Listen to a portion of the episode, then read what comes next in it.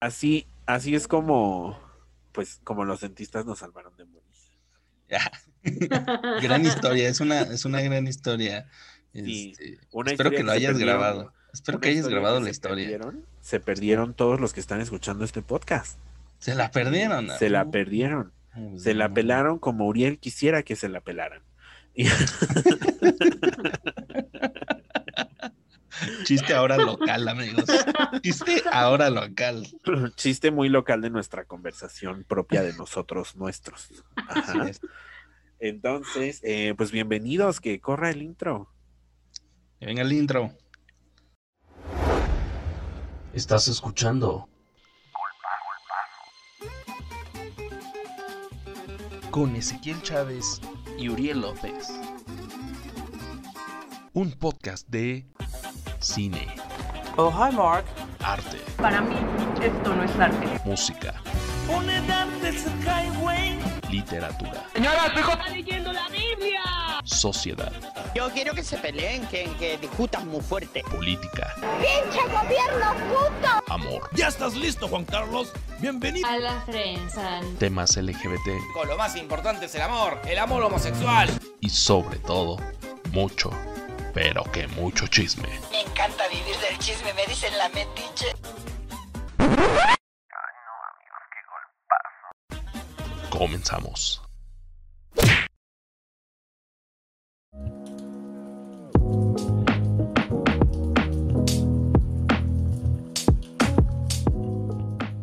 Ya pasó el intro. Ya, ya se fue. Y ya se fue. Ay, pues qué les cuento, amiguitos. Bienvenidos a eh, pues al fin del mundo. Al, al fin de la temporada 2 de, eh, pues, de Golpazo el Podcast, que por fin cumple su programa número 50. 50. 50 veces haciendo algo, amigos. No creí poder hacerlo. Así es, amigos. Qué triste o qué felicidad. No lo sé. No Sí, lo sí. sé. Mi cerebro, cuando empezamos esto, mi cerebro decía, ah, claro, otro proyecto que vas a dejar a la mitad. Pero no, no, no, ¿cómo crees? No dejamos nada. Sí, fíjense que hoy eh, estaba yo confirmando aquí el dato que les acabo de aventar así muy al aire.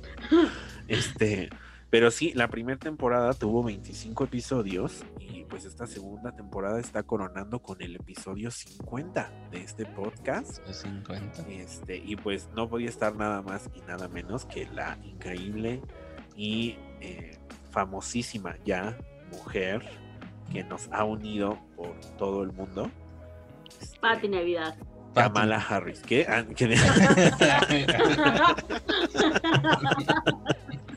no, démosle un aplausote a, a la madrina que tenía que estar claramente en este programa de término de temporada. Amado. Bienvenida. Me aplaudo yo sola, no me aplaudan, gracias. ¿eh? ¿Saben qué aprendí hoy? Hoy vi por fin eh, Brujas, la nueva edición de, de Brujas, de Dal, Ah, donde aparece Anne Hathaway. ah, ah, Ah, ya. sí, sí, sí. Ajá. Horrible. Y sí, sí, es bastante mala la, la nueva adaptación, aunque yo creo que justo la vi bajo esta perspectiva de decir, eh, no me van a dar a mí, está hecho para otras generaciones. Eh, Ah, pero aún así para las otras, otras generaciones dices, échale dos pesitos a tu CGI, papi, no mames. No, la verdad es que no. Ya, o sea, in- incluso pensando en que está hecha para niños, o sea, por Sí. ejemplo, a la niña de mi novio, ni de pedo le gustó eso. Ay, qué triste. Sí. Porque fíjense que Brujas, Brujas sí marcó el parteaguas de las cosas que me daban miedo de las Te brujas. daban miedo, sí, claro. Es que no, o sea, no sé si a ustedes les pasó, pero yo no sabía cómo eran las brujas. O sea, eh, me hablaban de las brujas y que, y de las cosas que podían hacer, ¿no? Pero nunca de su aspecto. O sea, yo las había visto por Halloween y todo eso, y yo dije, ay, bueno, igual y no han de ser así, o sea, como cualquier otra cosa, yo pensaba que era como una caricatura o algo así. Ajá. Cuando vi eso y dije, no mames que así son, güey. A la verga. sí A la verga. Pues, Oye, hoy, Fíjate que yo, yo justo no recuerdo como una parte donde esa película, o sea, una, una parte de mi infancia donde esa película me diera miedo, ¿eh? No, O sea, sí ¿Cómo me parecía no? como súper chida. No, la parte en la que comen Y aparte, está, pues están en el comedor cerrado y entonces están todas así de que en feas.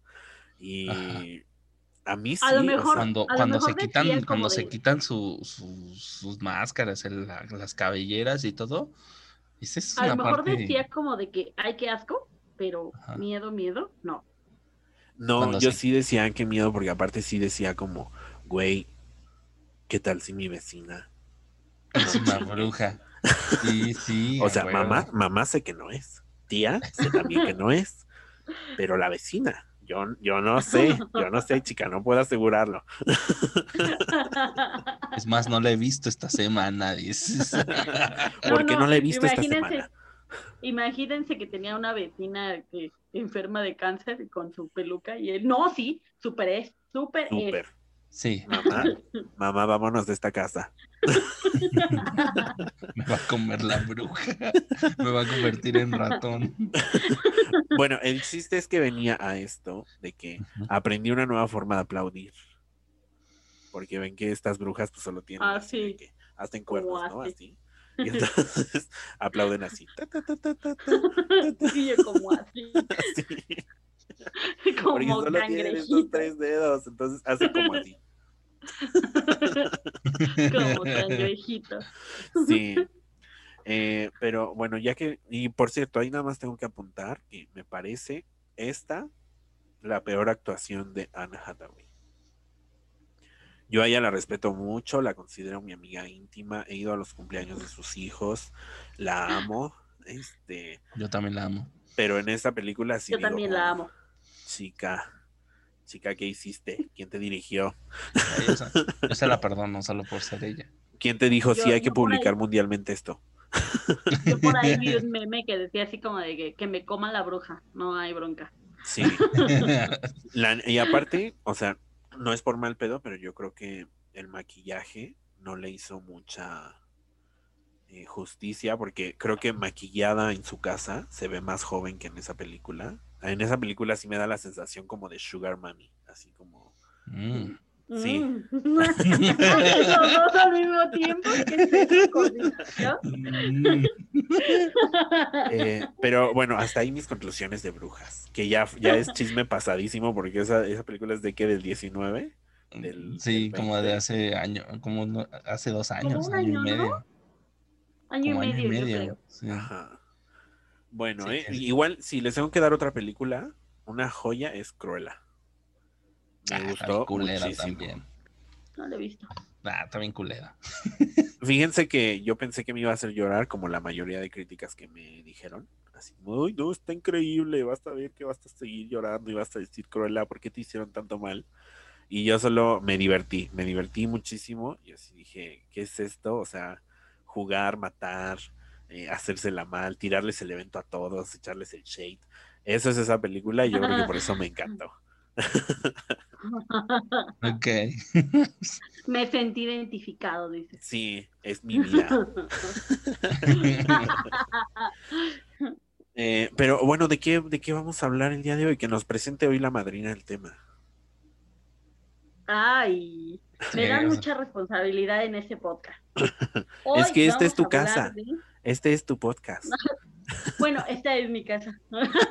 Ah, bueno, claro. Fíjense que justo algo curioso del programa de hoy es que la madrina siempre nos había visto físicamente. Ajá. El primer capítulo y el segundo en el que estuvo siempre nos había visto físicamente y ahora por primera vez estamos eh, pues cada quien desde su casita. Sí. Eh, porque esta tercera ola, Shanebaum, eh, del COVID. Delta. Ese chisme es para el rato, ese chisme es para el rato, guárdalo, guárdalo.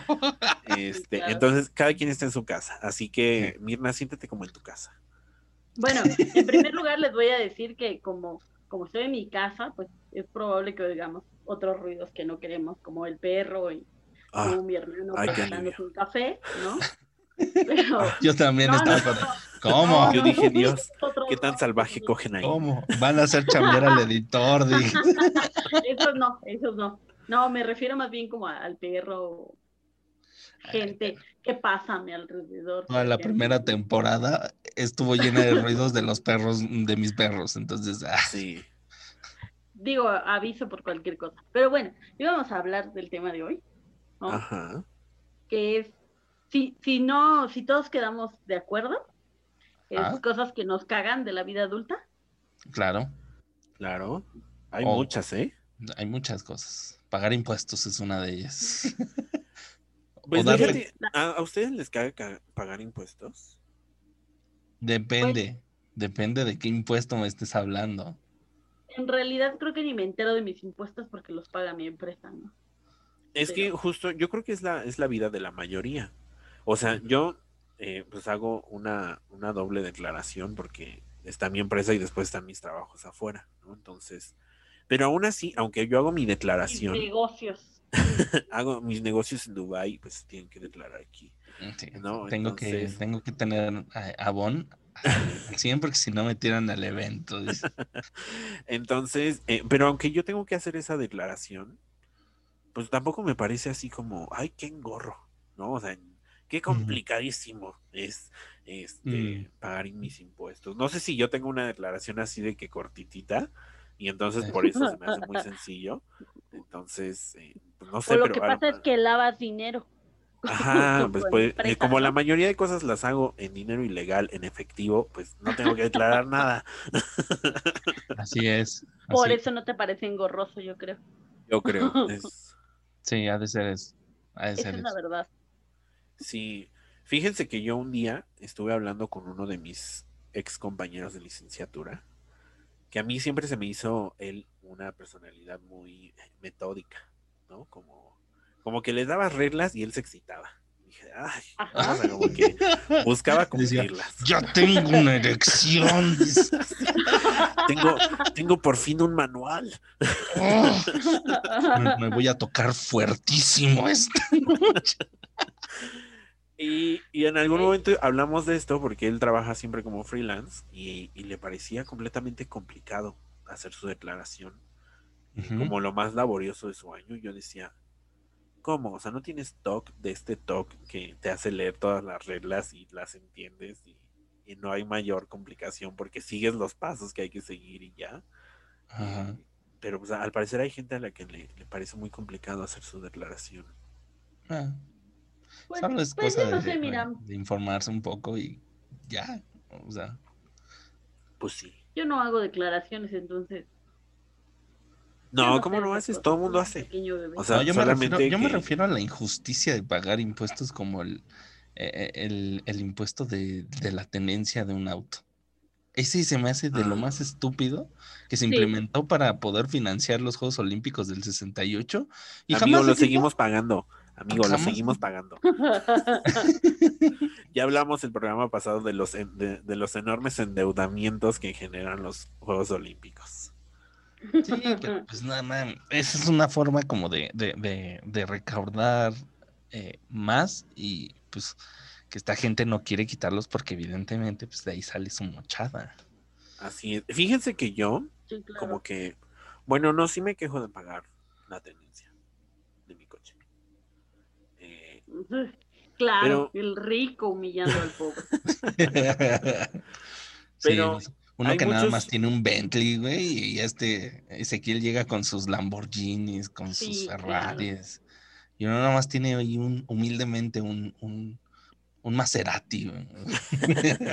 Un Aston Martin. Sí. un Aston Martin, y él llega con sus supercarros, sus supercarros y todo. bebés, o sea, yo tengo que hacer mi pago de tenencia. Ustedes nunca lo ven porque pues ya lo ve su, su contador. Ya saben, o sea, lo normal. Uno que es aquí pobre y lo tiene que hacer por sí solo. Pues, ¿qué, qué le puedo hacer? ¿No? O sea, a mí me molestan más. Fíjense que yo, o sea, por, por lo del carro, como que pues se paga poco. Hay muchos estímulos cuando uno es pobre. Y entonces el gobierno te dice, mira, si pagas cinco mil meses antes, te cobro un peso. y de ahí cada mes va creciendo, un peso. ¿Va? Ah, Entonces, eh, pues yo aplico siempre esos así, esos cupones, ¿no? A mí lo que me parece es, es que a veces hay, hay prediales exorbitantes, amigos. ah, sí. O sea, de verdad, hay casas que valen 5 millones y pagan de predial anual un millón. Sí, y yo sí, sí, sí. digo, güey, no mames. O sea, yo te lo compré. También el, piso en, en la Ciudad de México es carito, ¿no? O sea, dentro de la demarcación, aún sea aún así sea en Iztapalapa, en Tláhuac, si está dentro de la demarcación de, la Ciudad de México, Ya. aumenta su precio, aumenta su precio. Y, y, o sea, y pasas, por ejemplo, que pasa mucho en, en las zonas conurbadas, eh, pasas una calle y ya es el Estado de México, y ahí los precios de las casas se desploman. Vámonos. O sea, pero nada más es una calle de diferencia. ¿Cuál es el puto sentido ahí, no? Sí. Pero, ¿y ustedes saben por qué pagamos tenencia? O sea, pues si ya compramos un terreno, Ajá. pues ya pagué mis impuestos ahí, ¿no?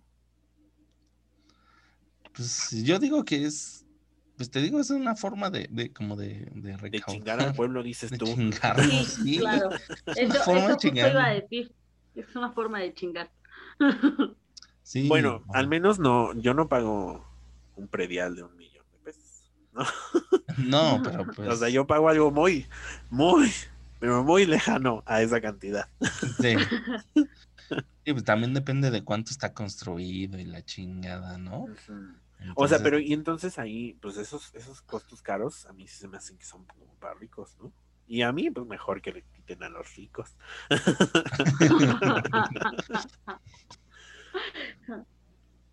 Estaría Pero- bien que nos dieran un poquito, ¿verdad? Pero bueno. Estaría delichos, claro que sí, como de que no. sí. Estaría bien chingón también sacarse la lotería. Sí, Ay, Fíjense, chingón. ese es, ese es un impuesto que yo sí digo, güey, no me jodas. Ah, me sí. jodas, chica, Sí, porque- ese también.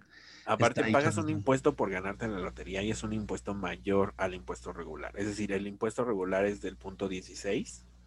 Es decir, por cada peso tú pagas el punto 16 de impuesto. Y si, si tú te ganas la lotería, pagas el punto 28. Ay, O sea, Sí. te quitan el No, punto. Mira, el Estado nunca va a perder. El Estado Sí. nunca pierde. La casa nunca pierde. Que igual, o sea, yo también el otro día estuve haciendo cuentas y dije, mira, si me gano 300 millones y me quitan 100, pues igual tengo 200 millones. es un putero de varo. me vale lo que me quites. Que igual estaría mejor que no me quitaras. Pero, Claro, Claro. justo era lo que te iba a decir. Pero a que si te dijeran que ganaste 300 millones y te van a dar 300 millones sin quitarte nada, estaría mucho mejor. estaría mucho mejor. Si me alcanza para otro país más, cómprale. cómprale. Otro país. Me alcanza para Guatemala ahora sí. me, me alcanza para Cuba entero. Seguros que no nos escucha nadie en Guatemala o en Cuba. Este, y no. Creo que en Costa Rica. pues, un saludo a Costa Rica. Ok, saludos. Bueno, el chiste entonces es que los impuestos, pues sí, ni modo, amigos, son un pedo. Y Sí. caca.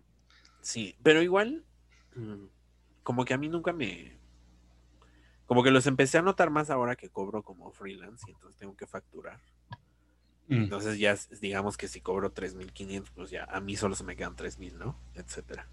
Pero sí. cuando uno pues tiene un trabajo así como de oficina regular, pues ya te dicen tu sueldo y ese es lo que cobras siempre. Y ya. Sí. O sea, ni ves el descuento. Sí. Bueno, sí lo ves cuando llega tu recibo. Y dices, ah, no mames. O sea, Pero- pero me refiero a que no, o sea, no te dijeron en tu contratación como vas a ganar 3.500 y en tu primer quincena te llegó así de que 2.000, ¿no? O sea, simplemente Ah, no, te no. dicen vas a ganar 3.500, pero después de los impuestos queda tanto, ¿aceptas o no? Ajá. Y pues ya Sí. uno se hace la idea de Por eso, por eso ponen en, en esto de brutos y netos, ¿no? Ajá. Ajá. Sí, Sí. sí. Otra cosa que me caga de ser adulto es tener que trabajar, por ejemplo. Claro, Ahora, claro. justo era lo que iba a decir yo. No saben cómo me caga tener que trabajar. Creo que no hay que- nada que me cague más, por ejemplo, los días que, que me quedo a dormir con mi marido, ¿no? Despertar y decir, tengo que ir a trabajar. Y digo, no mames, ¿cómo no soy millonaria y me quedo a dormir aquí en la camita? No quiero ir a trabajar. Y es ¿Cómo- que Y ahí todos- nos levantamos, nos levantamos todos sin esperanzas, así, a vestirnos, pasarnos el uniforme. El puto transporte público de esas horas de, Sí. de salir del trabajo, cómo lo odio. Lo odiaba. Horrible. No, Era es horrible. Porque los ves, ves, o sea, ves a todos que traen la misma, y la misma cara que tú. Te los imaginas, dice, seguramente tiene la misma cara porque no quiere ir a trabajar justo como yo. ¿no? Justo como Entonces, este, Pero fíjense que del otro lado, yo pensaría, o bueno, es que amigos, vivo en unas utopías de sueños increíbles. Sí, ya, Entonces, lo podemos Sí, ya, notar. ya lo notamos. Ya con esa sonrisa ya es, es como de, "Mm, le va bien. no, Ah, amigos, o sea, claro que sí. pero no por eso, amigos. O sea, yo lo- me, me refiero más a que yo a veces digo, güey, si fuera millonario, a huevo sí trabajaría. O sea, de que haría algo, ¿no? Porque me hartaría de mi vida sin trabajar. Me hartaría de mi vida de levantarme a la Entonces una. abres una fábrica de chocolates con el dinero de tus papis. Un saludo a los hijos de Andrés Manuel. Este, O sea, ustedes se hacen sin trabajar. sí. Sí. Es que yo sí no, yo seré muy workaholic. O sea, igual sí quiero así de que millonario y trabajar cuatro horas al día. O sea, de que ya vaya yo a mi oficina, me tarde ahí, desayune una hora, como debe de ser. eh, luego dedique al chisme otra hora. Después haga media hora de trabajo. Después vaya a hacerme pendejo otra media hora. Y después una hora, una hora más deseando que ya se acabe. Entonces, Ah. esas son mi, mi jornada laboral de cuatro hermosas horas. Y es lo que deseo. si ah, fuera ok. millonario, desearía esas cosas. O sea, a ti nada más te gustaría hacerle a la mamada, pues. Pues sí, Ajá. no, Pero entonces no quieres trabajar, no trabajarías, te gustaría No las trabajarías. mamadas como que trabajas. me gustaría Sí. tener en qué distraerme, que O sea, no como- sea de que clase de arte. sí, como este, como secretaria del IMSS, o sea, haces como que trabajas, pero realmente no haces ni madre. Así es, como hijo de empresario que está contratado en la empresa. Uno nada más va ahí a cubrir hora, ¿no? O sea, Ándale. Ándale. Sí, eh, sí, sí. Pues sí, yo creo que, eh, pues que- más bien creo que sí buscaría que, en qué distraerme. Yo sé que sí cansa, me cansa mucho el trabajo, mis, mis jornadas laborales son feísimas. Entonces, pues yo también odio ir a trabajar, pero como que no me hallo sin ello. Ay, No, yo sí. Yo sí, claro que sí. Es que aparte Se me como ocurre, que es que se me ocurren muchas cosas en lo que podría llenar ese tiempo, ¿no?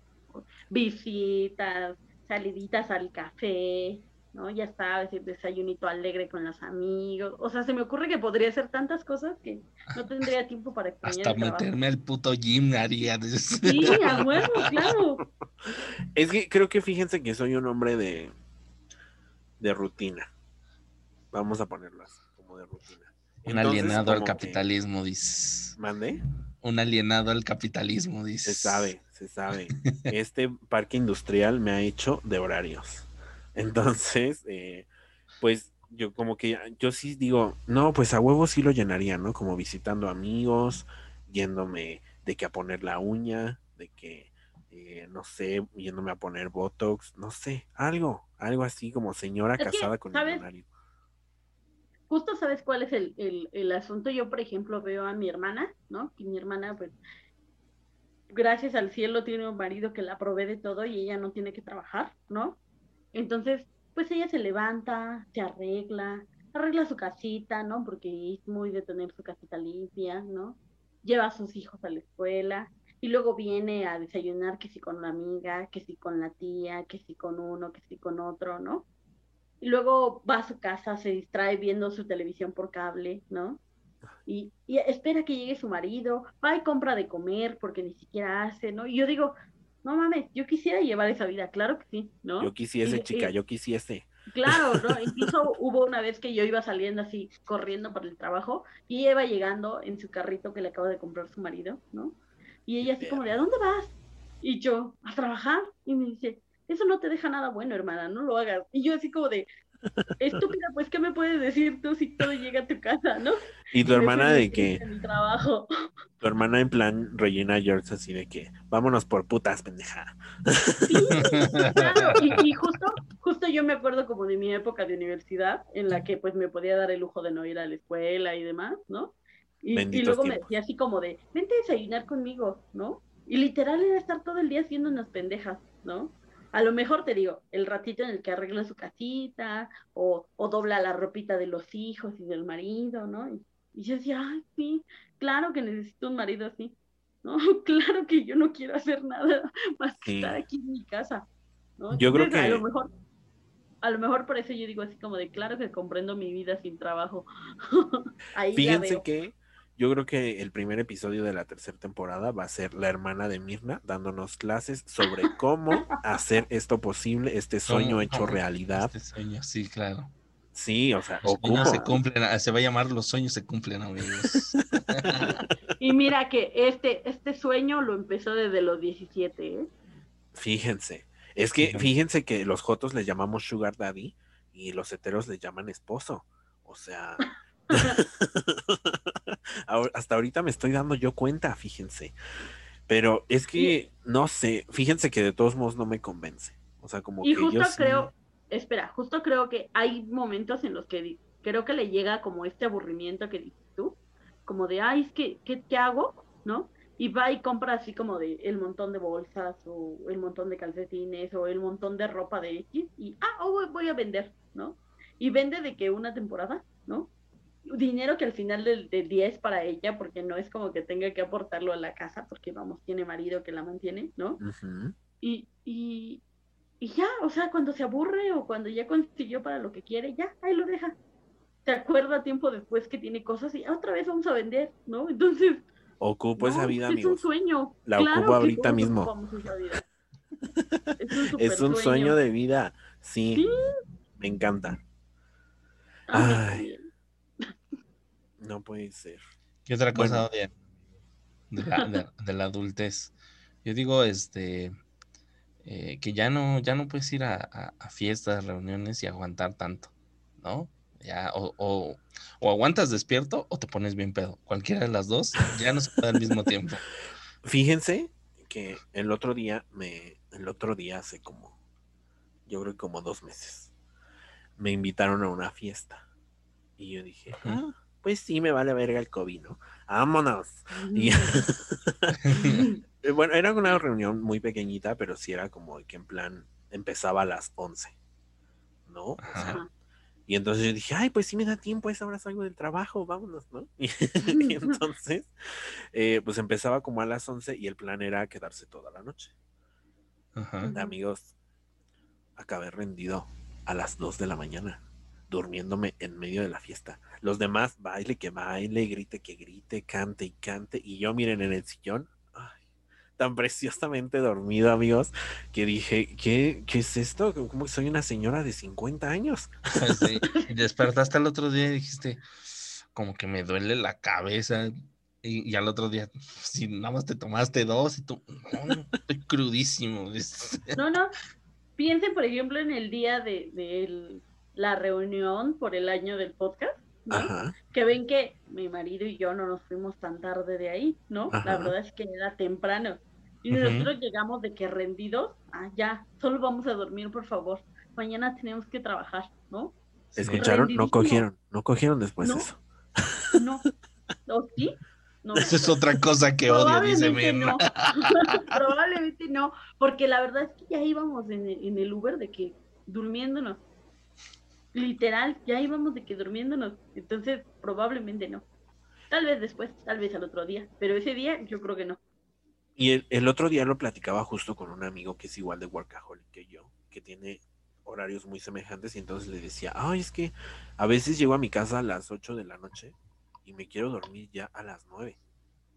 ¿Qué es esto? O sea, soy una señora y él me respondió así, o sea, me mandó un audio, una nota de voz así como gritándome y diciéndome, somos adultos que trabajamos todo el puto día. O sea, es normal estarnos durmiendo a las 9 de la noche, ¿no? O sea, eso no nos quita juventud, pero, o sea, sí nos quita diversión, ¿no? Y- No nos es- quita juventud. Estoy chupada. Todo así no nos quita juventud. Apenas tengo 22 años. dice. Ay, amigos, no, pero pues es que sí está de la verga esto de trabajar. Fíjense que junto a eso de no poder dormir, no aguantar mucho, yo le voy a agregar a ese síntoma de la precariedad de la edad las agruras, amigos. O sea, Uf, El otro día, hace, bueno, como a principios de año, porque ya llevo todo lo que lleva este año como con agruras intensas, en, en lo que inició el año, un día me levanté así, amigos, en la noche, tosiendo, y de pronto sentí por primera vez lo que es un quemón de gastritis. Y dije, amigos, ¿qué es esto? ¿Qué tipo de COVID es esta? Variante. Te- Se los juro que amanecí, o sea, bueno, más bien me desperté a media madrugada, como a eso de las 3 de la mañana, Ezequiel cuatro. confirmando una vez más que este podcast es una invención. que sí soy una señora, Que sí es una- que ya necesito credencial del INSEN. Ya, por favor. Ya necesito mi, ya necesito que AMLO vele por mí, dices. Les, les juro que la sensación era como, como vomitar, pero nunca se lograba el vómito. Y lo único que sientes es así como todo amargo a la garganta y te quema todo a la verga. Ay, no, amigos, de la chingada. Y ¿eh? espera, que está su cococombo, la colitis. Sí, Uf, se sabe, se sabe. uf. Yo no sé o qué sea, es eso, pero, inflamada. pero sé. No, ¿cómo no? Mm. Tener la inflamación de panza de cinco meses es horrible, es incómodo. Y luego, ah, o sea, junta tener que ir a trabajar con la gastritis y la colitis. Dios. No, no, no. Es Dios, lo peor. ¿Por qué nos tienes aquí aún? Ya llévanos Ya y tómanos ahora. Diosito. Sí, ya recógeme, Diosito. Ay, amigos, pues está de la chingada la gastritis, ¿eh? Como que la colitis la he sabido sobrellevar ya desde hace varios añitos, como que ya vivo con ella, bailo con ella y así, pero la gastritis dije, ay, ¿qué es este mal? A lo mejor el, el detalle es que yo llevo varios años con gastritis y hasta ahora, hasta ahora desarrollo la colitis y mezcladas son como de, what, ¿qué es esto? Wow, ¿Qué es esto? ¿Qué nuevo nivel de la adultez acabo de desbloquear?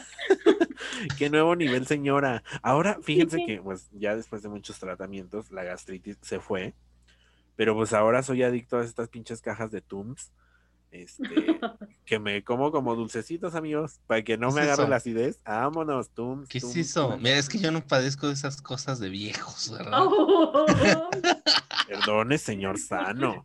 ¿no? Uy, perdone, señor. Vida, salud. Uy, serás este alumno de Bárbara del Regil. Lo- los Tums son como, en algún momento consumiste eh, como la, ay, ¿cómo se llaman estas, estas paletas? Eh, que se parecen Paletas a las payaso. Tums? No, que eran de Sonrix. Ah, las Ah, ya, ya, ya, ya. Sí, tic, Las, tic. las tic Ajá, las ¿no? Tic Tics. Ajá. Ajá. Ah, pues el, el Tums es como una pastillita que se parece a una Tic Tics, eh, pero Ajá. lo único que tiene es como un sabor como lechoso y sirve para que recubra tu esófago y no te dé gastritis. Bueno, o sea, no te dé un reflujo Un superior. reflujo. Son masticables. Ajá, son, o sea, Ujú. Las truenas en tu boca se deshacen casi siempre y te recubren el esófago para que no, togue- no tengas gastritis Mm. superior. Porque la había gastritis... escuchado algo así como de, de tomarse el sobrecito de Riopan antes de Ah, comer sí. O antes Es- de ponerse una peda, ¿no? Esos son como, o sea, por ejemplo, el Riopan también está, bueno, fue diseñado, e inventado para la gastritis, no, no exactamente para la cruda. Entonces el Riopan está hecho para episodios de intensidad gastrítica, es decir, de subida de ácidos. Mm, Entonces, pues, te tomas tu Riopan y te relaja el estómago para que no agite Vaya. demasiado los ácidos. Cosas que solo sabría alguien que está padeciendo estas cosas. Sí. Claro. Alguien que Mira, tomó. que- Ajá. Mi- mira si no tenía la, la explicación completa, ¿eh? Sí, ¿no? Y, y- y sin, y sin Wikipedia, amigos, ¿eh? ¿Cómo la ven? La pura experiencia de la edad. La pu- Vámonos. Sí, la, pu- amigos. la pura ir a las pinches farmacias, mijos, ¿cómo ven?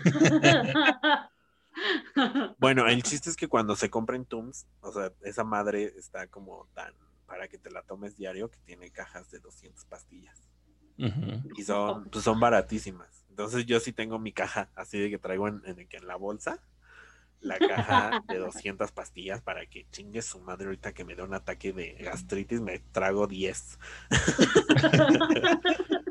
El límite es, el límite es tomarte 40 Tums al día. Imagínense, 40 Tums al día es lo permitido. No se coman 40 tums. Traten de no llegar a ese límite. y después, ah, al parecer el cuerpo humano solo aguanta 40 turnos. En el 41 ya te vas a la chingada.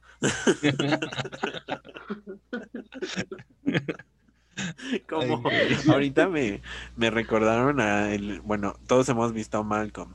Entonces, hay una parte en la que Francis hace el reto de los eh, patitos de goma. Ajá, sí, sí, sí, de los... Está en la, está en la escuela militar y entonces un- uno de sus compañeros le dice, Los. ¿cuántos patitos de goma podrá comer ¿Cuántos un ser quacks? humano? Y él le dice, claro que se puede comer 100. Y el otro le dice, claro que no. Y pues llega a 99. Al parecer en el 100 ya hay un caos en el cuerpo humano y entonces no lo resiste. Entonces llega a 99 y pierde la apuesta. No, sí la gana. No, sí la gana. O sea, llega como empiezan 94, 95, 95, Dos. 94. Sí. Y luego después le dice, ¡ja! Al parecer el cuerpo humano solo aguanta 94, 44 quacks. Y dice, vamos, Francis, sé que puedes. Y se los come. Y gana. Y su, y su, y su éxito ese es como así de, ah, sí pudo hacerlo, vámonos. Y ya. Ese es su éxito. Sa- ¿Saben qué más me caga de la vida adulta? ¿Qué? Ese tipo de cosas. Como que eh, está la injusticia, algo que Ezequiel llama la injusticia biológica, amigos. Ok. Fíjense, yo llevo una vida sana. o sea, Ah, tomo, ya pero no tomo mucho. Eh, no me drogo, al menos con cosas químicas. Eh, ya no fumo tanto. Vivo sano, amigos, tomo agüita. Tomen agua, amigos. y, y Si este hombre sano, este punto del podcast, tomen agua. tomen agua. Y este hombre sano, eh, pues tiene como 100 mil enfermedades. Y hay otros vatos, o sea, yo en la facultad conocí vatos de que drogados 24/7, comiendo pura verga, eh, Mm. literal, ¿eh? A veces era literal. Vaya, vaya. Vaya, o sea, no Eh, comía nada realmente. Ajá, verga. Entonces, y esos güeyes están más sanos que yo, amigos, dándola con todo. Y sí digo, esta injusticia biológica, ¿qué está sucediendo? Imagínense si yo me diera esa vida. esa vida de los jóvenes de ahora, eh, yo creo que ya hubiera muerto, amigos. Ya los el- jóvenes de ahora están encerrados por COVID, así es que no.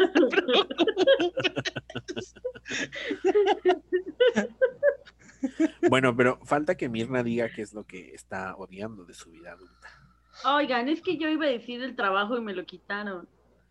Hay más Justo cosas, esta más vida adulta tiene cien mil cosas malas. Claro.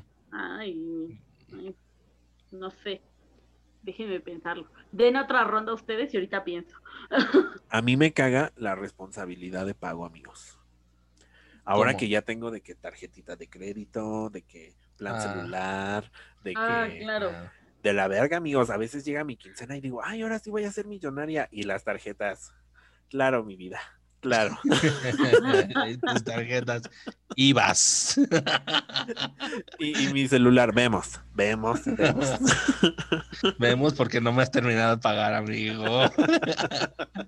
Sí, no, no les pasa que dicen, ay, no, ya, la próxima quincena que me paguen voy a hacer esto, esto, esto, esto, esto, esto. Y dicen, sí, claro, llega la quincena y dicen, ay, sí, ahora sí, lo que tanto deseaba hacer, dicen, ah, espérate, tengo que pagar esto.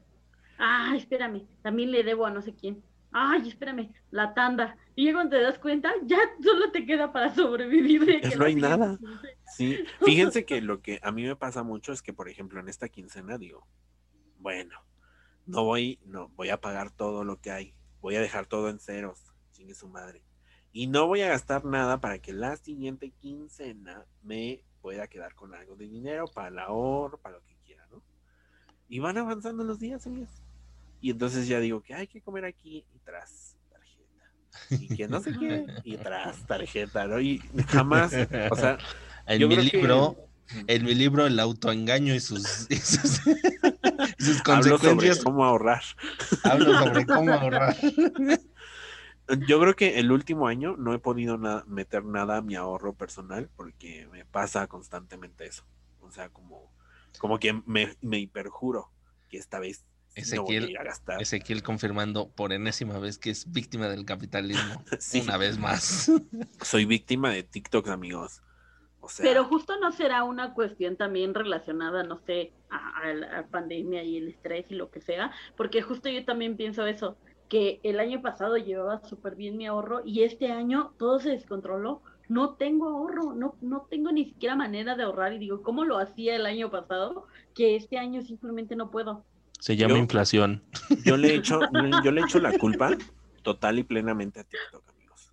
TikTok es el culpable de que yo no tenga eh, y, y también Mercado Libre. Pensé, que ibas a, a- a culpar a Wish. Pero No, amigo, no, no, no. El escuchar- culpable, el culpable ese es una argumento empresa, porque me acaba de llamar la atención.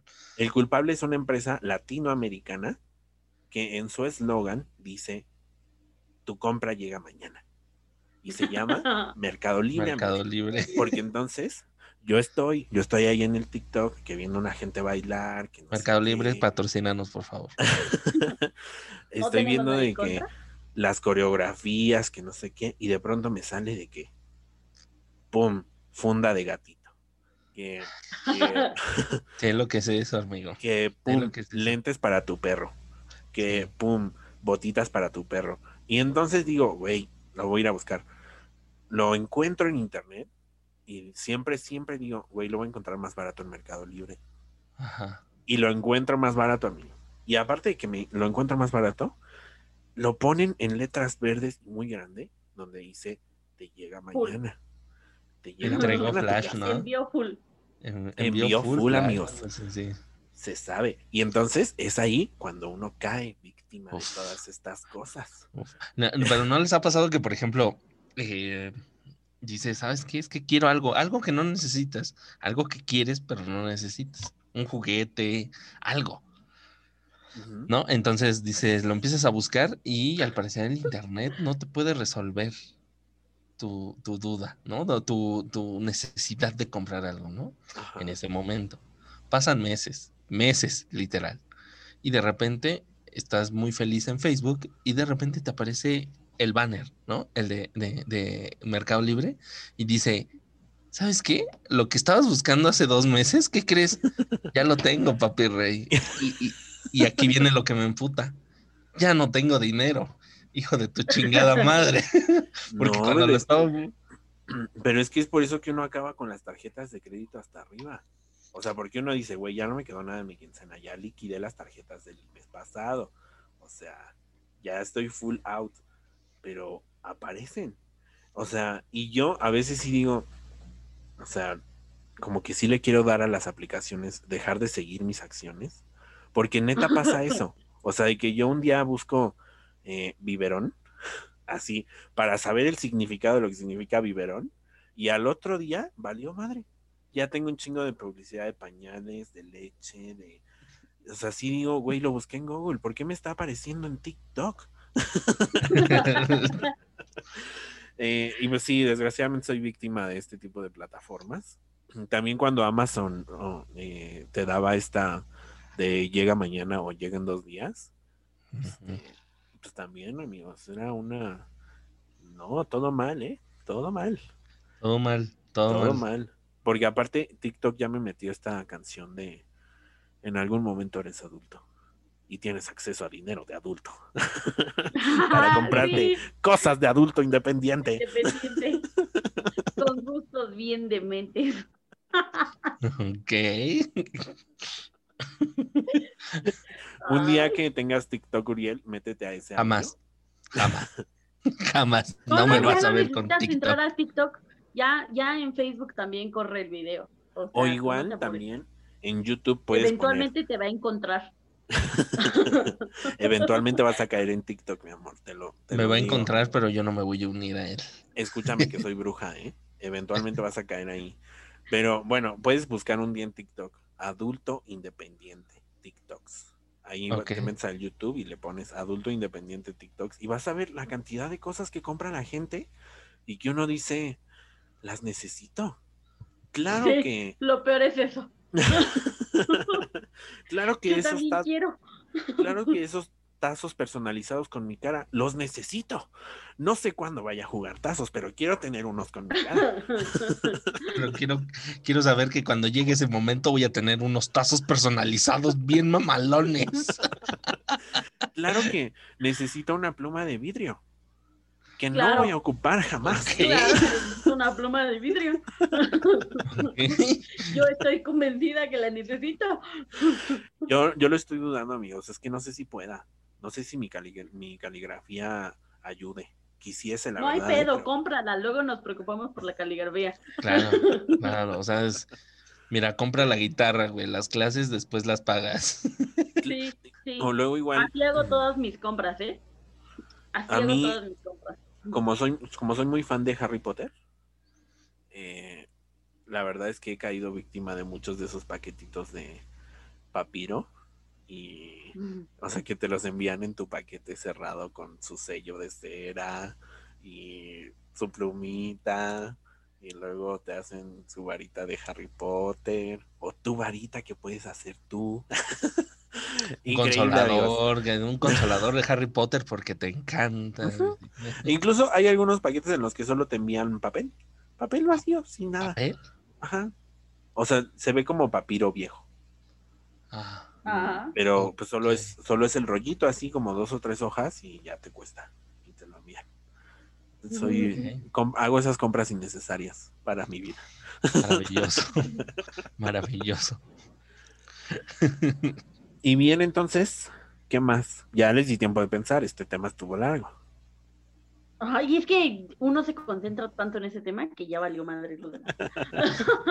A mí, a mí, por ejemplo, lo que me caga, o, o lo de últimamente, más bien, este último mes, fue la, fue la banda que salió, mira, en general voy a decir los mamadores, ¿no? Pero esta Ajá. gente que salió a los Juegos Olímpicos a decir, estoy harto de los cuartos lugares de México en los Juegos Olímpicos. Y yo, padre, ¿sabes lo que cuesta llegar a unos Juegos Olímpicos siquiera, güey? O sea, ¿Sabes un lo que cuesta ser el lugar cuarto en el mundo? un cuarto en el mundo, güey. O sea, eres el cuarto mejor hombre en una disciplina o mujer en una disciplina. Y tú nada más estás viendo que no ganaste medalla, ¿no? Y dices, no mames, vete a la verga, ¿no? Esto junto con el chismecito del rato, ¿eh?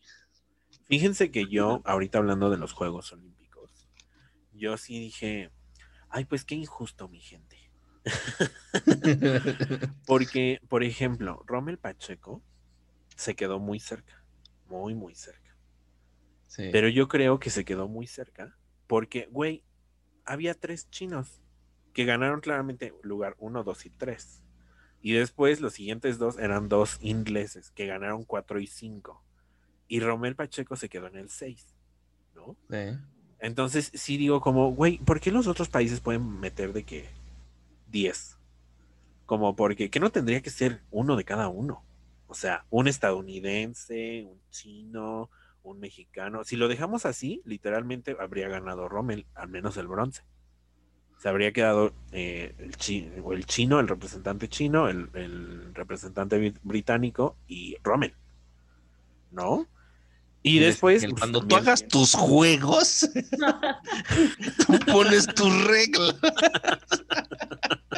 Pero es que de verdad se los pregunto abiertamente a todos los que nos estén escuchando. eh, ¿qué, qué hace a un país poder meter varios atletas? O sea, Pues no, comprendí yo ¿no? esa regla. Se clasifican como, como Mm, un sí. torneo previo y se clasifican. O sea, pero entonces no cuentan como participantes del país, sino como participantes X. Y entonces hay que se metan los que participantes quieran. en general. Ah, pues Sí, claro, perros. pues ahora sí que determinado país no tiene la culpa de que eh, tenga muchos eh, deportistas buenos, ¿no? Y tampoco pueden sacar a, a deportistas buenos de un país por deportistas más regulares de otro, me imagino, ¿no? Sí. Igual también, o sea, yo sí dije, en aras de lo que estamos platicando ahorita, por ejemplo, en nado hubo algunos ejemplos muy malos. O sea, pero muy malos. ¿De qué tipo? Kenia. Y de pronto los comentaristas decían, bueno, pues es que Kenia está aquí como para pues como va a cumplir, ¿no? O sea, como para estar. Y entonces digo, Y entonces, ¿para qué Chica. ajá, chica, ¿qué sucedió aquí? O sea, como, como por qué tenemos un atleta que está aquí por cumplir. Seguramente en el mundo debe de haber otros muchos más que lo hagan mejor que él. Y lo lamento, pues si Kenia no, no califica, pues no califica y listo. Exacto, exacto, Sí, pero son claro. las cuotas, Ajá. son las cuotas de diversidad. Y, y luego, pues la discusión que tuve con todos, ¿no? Porque todo el mundo se quejó de los cuartos lugares de México. Y Eh, pero que se ven a la verga. Si tú eres de esos que se quejó, vete a la verga, neta. No, verga. no. Y ahorita de que baja el rating del programa, ¿no? Y yo de que se va Uriel y ahora somos Mirna y yo para siempre. Regresen, por favor. No, o sea, más bien yo soy de los, yo creo que de, de tu equipo, Uriel, yo solamente le decía a la gente así como, pues, ¿para qué se quejan, no? O sea, en primera, pues es el número cuatro en el mundo entero. Has Mira, ¿has visto cómo está el Comité Olímpico Mexicano, güey? No tienen dinero. Ay, que pero quedado es, en un... ese es de mi chismecito del rato, ahorita les digo. Ah, bueno. Si quieres una vez. Bueno, Sí, ya, Pero- aquí hay que mezclarlo todo. en- entonces yo le decía a la gente, güey, pues igual, pues somos mexicanos. O sea, queremos que los mexicanos ganen. Pero, pues ni modo, pues ese lugar nos toca. O sea, nos toca Sí. el cuarto. Y ya, rey. O sea, estoy seguro que lo que quieres es que México gane y por eso empiezas a decir, no, es que estuvo súper mal calificado y así, la verga, y que no sé qué. Pues ni modo. Así como hay, hay, hay países que les toca el lugar 12, el lugar 18, el lugar 59, eh, pues ni modo. Pues así nos tocó, mi rey. O sea, Sí. o sea, Sí. no, no veo para qué quejarse, pues. Tampoco creo que el, el comité de calificadores olímpicos así diga como, odiamos a México, dejémoslo en el número 4 para que se le quede el antojo de ganar, pero no gane. y, lo maquilen así todo como en la noche, ¿no? De que en su madrugada estén todos juntos diciendo cómo van a dejar a México en el lugar 4. Pues claro, que Claro. no. O sea, simplemente evalúan y, y ya, ¿no? Sí, sí, sí. Pero pues hasta aquí mi opinión sobre los números. Volvemos, vamos- volvemos al estudio, Joaquín. dice. Y desde Tokio los manda a chingar a su madre. Ezequiel Lo Chávez. dices en japonés, ¿no? Lo dices en japonés. Ezequiel Chávez desde Tokio. Un besito. Ay, bueno. Pues entonces, Mirna, Ya tengo algo que odio de la vida adulta. dígame. Las enfermedades como la depresión y la ansiedad, pero no, no solo el hecho de tener la enfermedad, sino el hecho de no tener tiempo para dedicarte a sentirte mal o a sentir la, la, la enfermedad bien que te dé. O sea, que literal tengas que llorar de noche porque de día tienes que trabajar y 50 millones de cosas que hacer, ¿no? Y tienes que hacerlo en el único rato libre que tienes, la noche. No. Sí. Es que cuando uno es estudiante, uno, bueno, yo fácilmente decía así como, güey, no tengo ganas de entrar a las clases. Voy a llorar en el pasto todo el día. Ajá, claro, me voy a saltar las clases, ¿no? Sí. Sí, y entonces pues ya uno llora con más placidez durante el día, lo arregla, lo comenta con sus amigos, dicen, güey, no mames, y así. Y pues ya medio llora, se come unos taquitos al final del día y dice, bueno, pues ya, estoy mejor. Pero ahora Además cuando de eres... todo, además de todo eso, junta que con la depresión y la ansiedad y todo esto, con que ni siquiera tienes realmente tiempo de ver a tus amigos, que eran los que más o menos te levantaban cuando eras estudiante. Ahora ni siquiera eso. A veces ni siquiera puedes hablarles por teléfono porque no mames, hay 50 millones de cosas que hacer. No hay tiempo para eso. Solo puedes sentirte miserable. Y ese amigo solito. también está ocupado con 50 millones de cosas que hacer. Así Y es. probablemente también se siente bien miserable y tampoco puede hablarte porque también está muy ocupado. Eso está muy culero. Tanto que a veces ya, o sea, te toca mandar el mensaje directo. O sea, de que, güey, así ni el hola ni el cómo estás, güey, me siento de la verga, está pasando esto, esto, esto y esto. Me encantaría que me dijeras esto, pero igual espero tu opinión. Nos vemos al rato. Espero, Te leo espero tu correo. dice. Te leo al rato, bye. Sí. Al vi- rato voy a dormir porque mañana me paro temprano. Sí, literal. Ahorita vi a Auriel con una cara de yo jamás me deprimí. Eso es para gente débil. No, no, me pasé mucho tiempo deprimido en la universidad. Todos, amigos, todos. Estudiamos letras. Por Dios. Es como requisito. Eso fue desde el primer día cuando te dijeron, ¿eh? chavos. Eso fue desde el primer día cuando les dijeron, chavos, ¿qué hacen aquí? No mames. Güey, no, en tu inscripción te dicen de que puntaje en el examen tanto, promedio tanto, depresión años 5, disposición para depresión post. Sí. Depresión, depresión y hasta vienen los créditos, ¿no?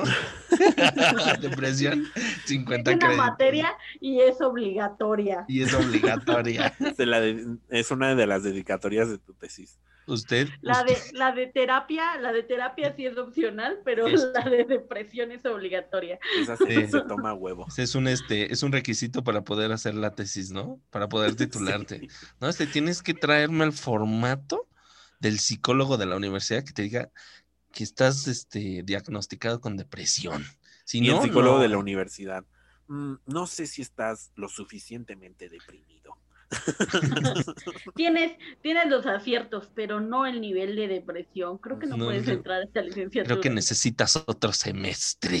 Te faltaron unos tres o cuatro intentos de suicidio. No lo sé. No te voy a dar nada. Pero vamos, claro que en esa época, o sea, si te sentías bien miserable, pues podías correr a buscar a tus amigos y llorar un rato y a lo mejor no te sentías súper bien, pero por lo menos ya te habías desahogado, ¿sabes? Y ya en esta etapa adulta, la verdad es que no te queda de otra más que ser miserable solo, porque no hay tiempo para ser miserable acompañado. Y aparte, mucho, mucho de eso se trata como tragártelo. O sea, tragártelo entero y decir, mira, igual tengo que dar buena cara en el trabajo. Bueno, Tengo que dar buena eso cara de en tragar casa. entero, no, eh. Yo- Yo sí me lo como entero. ¿m? Ahí nomás para informar. Paul me- Sí. Y te iba a decir otra cosa más directa, pero mejor no. No quiero un seguidor menos.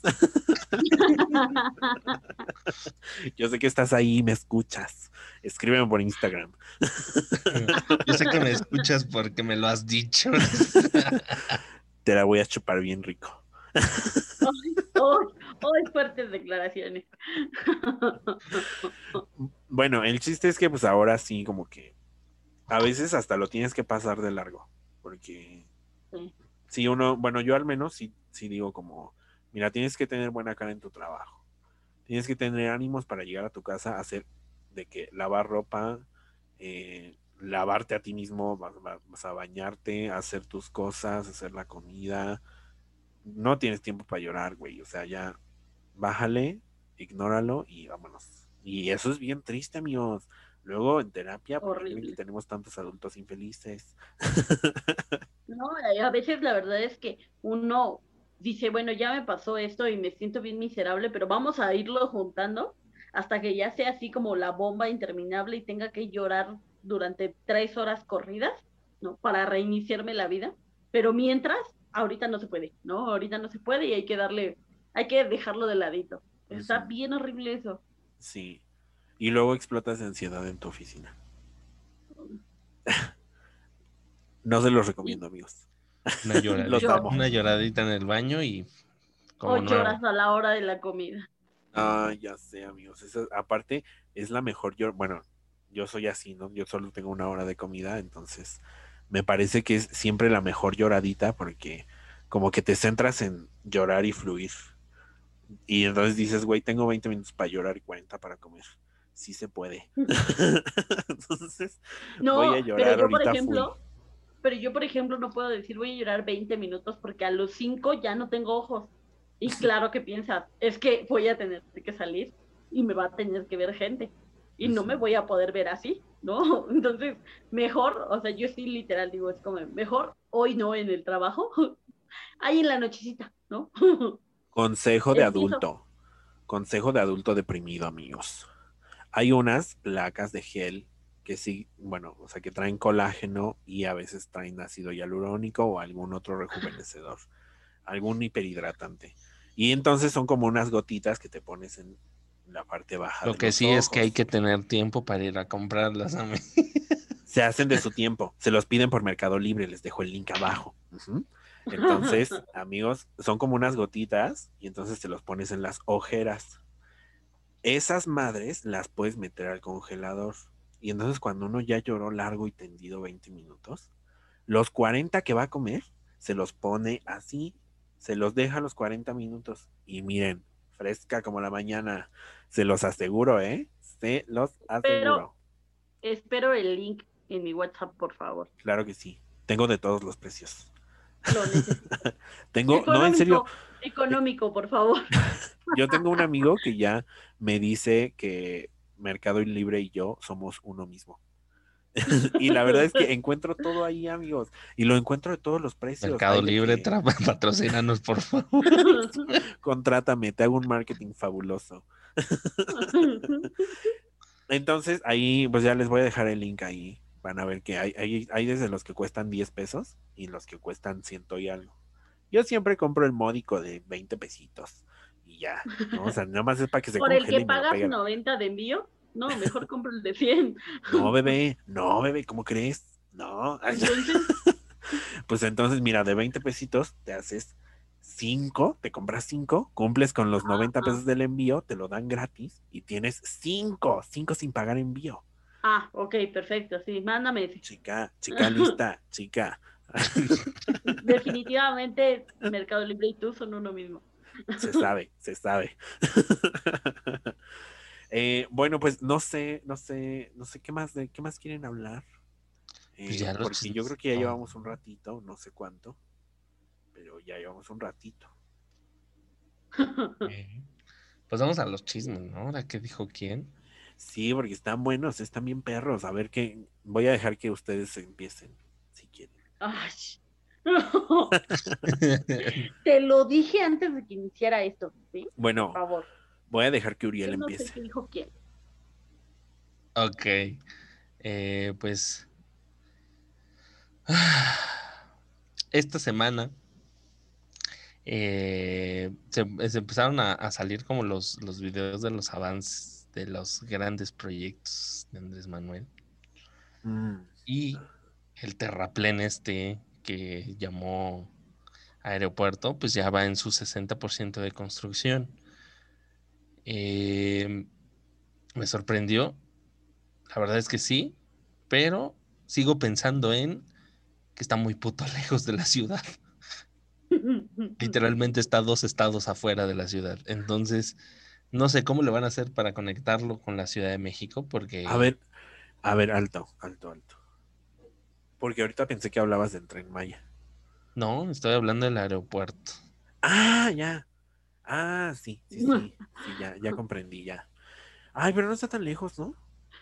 Pues Y, está en y él así de, pues sí, sí está bien lejos del tren Maya, claro que sí. Y yo, pues, ¿qué esperaban? O sea, te vas a Mérida.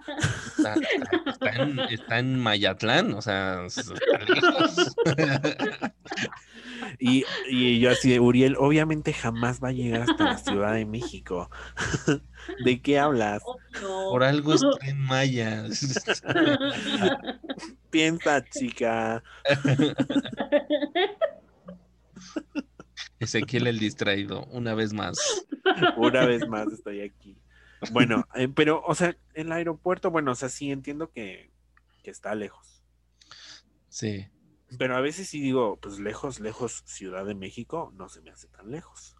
Bueno, eh, pues prácticamente tienes que cruzar todo el Estado de México para llegar a él. Entonces, Pues así es para que ahora nuestros nuevos invitados digan, wow, muy, muy lejano. el Estado de Hidalgo, reconocido mundialmente. ¡Guau!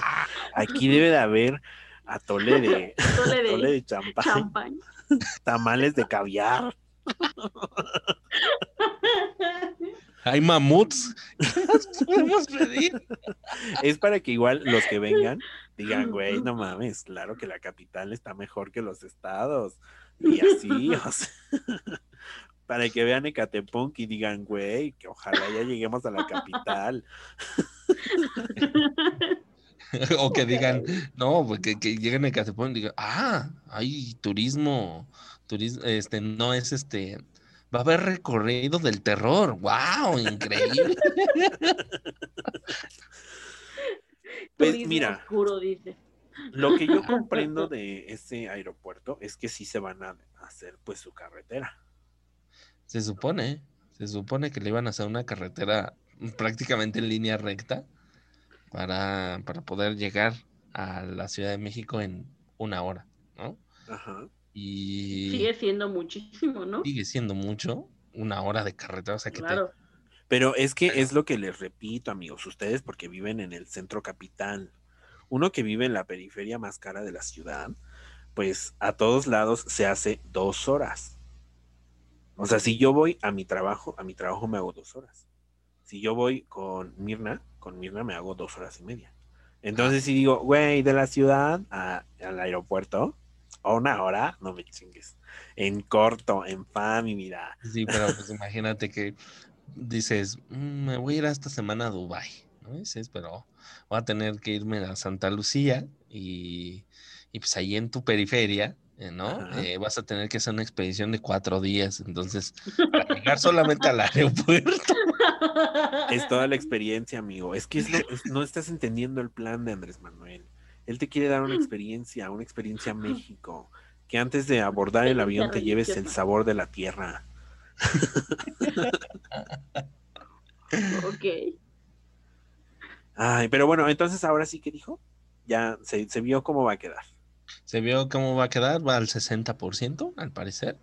Eh, se ve, se ve bueno, o sea, yo- a mí me sorprendió, dije, órale, hace apenas unos meses era un pinche terreno baldío, eh, ahorita está ya al, al 60%, pero pues bueno, ya veremos, ¿no? Entre, entre que se termine, pues se supone que va a estar terminado para el próximo año, como por mayo del próximo año. Y, y- y se ve bien. Porque la verdad es que la bodega de Horrera que nos entregaron. La No, se ve bien, o sea, ya creo que la bodega de Horrera era nada más como para tener ahí los tractores, yo creo, ¿no? Eh, la, la, por lo menos la, la, ¿cómo se llama esta de torre de control?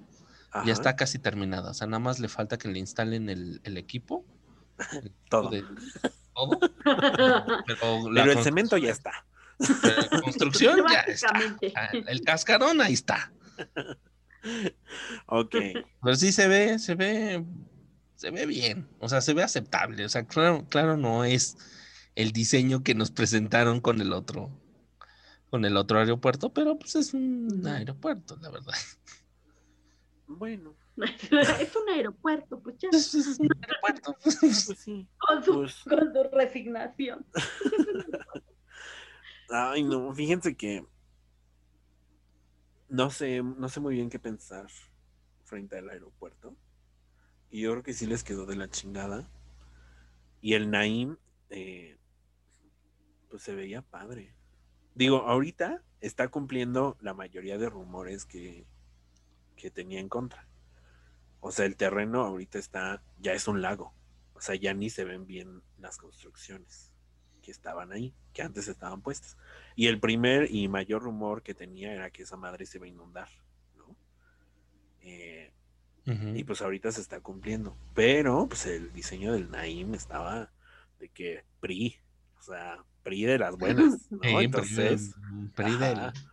PRI de los años 70. dice. o sea, sí, sí había de que, pues un diseño mamalón. Y la pista, la pista de Santa Lucía, pues sí, güey, no mames. Tantito esfuerzo, ¿no? Échenle tantita agua para que no levante tanto polvo. Unas cubetaditas nada más. o sea. Sí. Entonces, por eso les digo que no sé muy bien qué pensar, porque quizá el argumento sería, iba a estar mejor el Naim. Pero pues sí, ya está, o sea, literal, hay unas fotos que salieron recientemente y el Naim, o sea, una de las torres más altas, ya solo se ve lo de arriba. Eso ya es un lago nuevamente. Entonces sí digo, güey, ¿si va a inundar así? No sé, tal vez. Pues, Bueno, tal vez este, porque no tiene drenaje, tal vez. Por eso. pues sabrá Dios. pensando Yo no. O sea, pero pues se supone que igual lo de abajo ya lo habían hecho, ¿no? Mira, ahí por, por la salida a Puebla ahí pues también era un lago. O sea, toda la ciudad era un lago. Prácticamente cada verano, Básicamente, prácticamente Tlaloc todos los años dice, yo había ponido un lago ahí.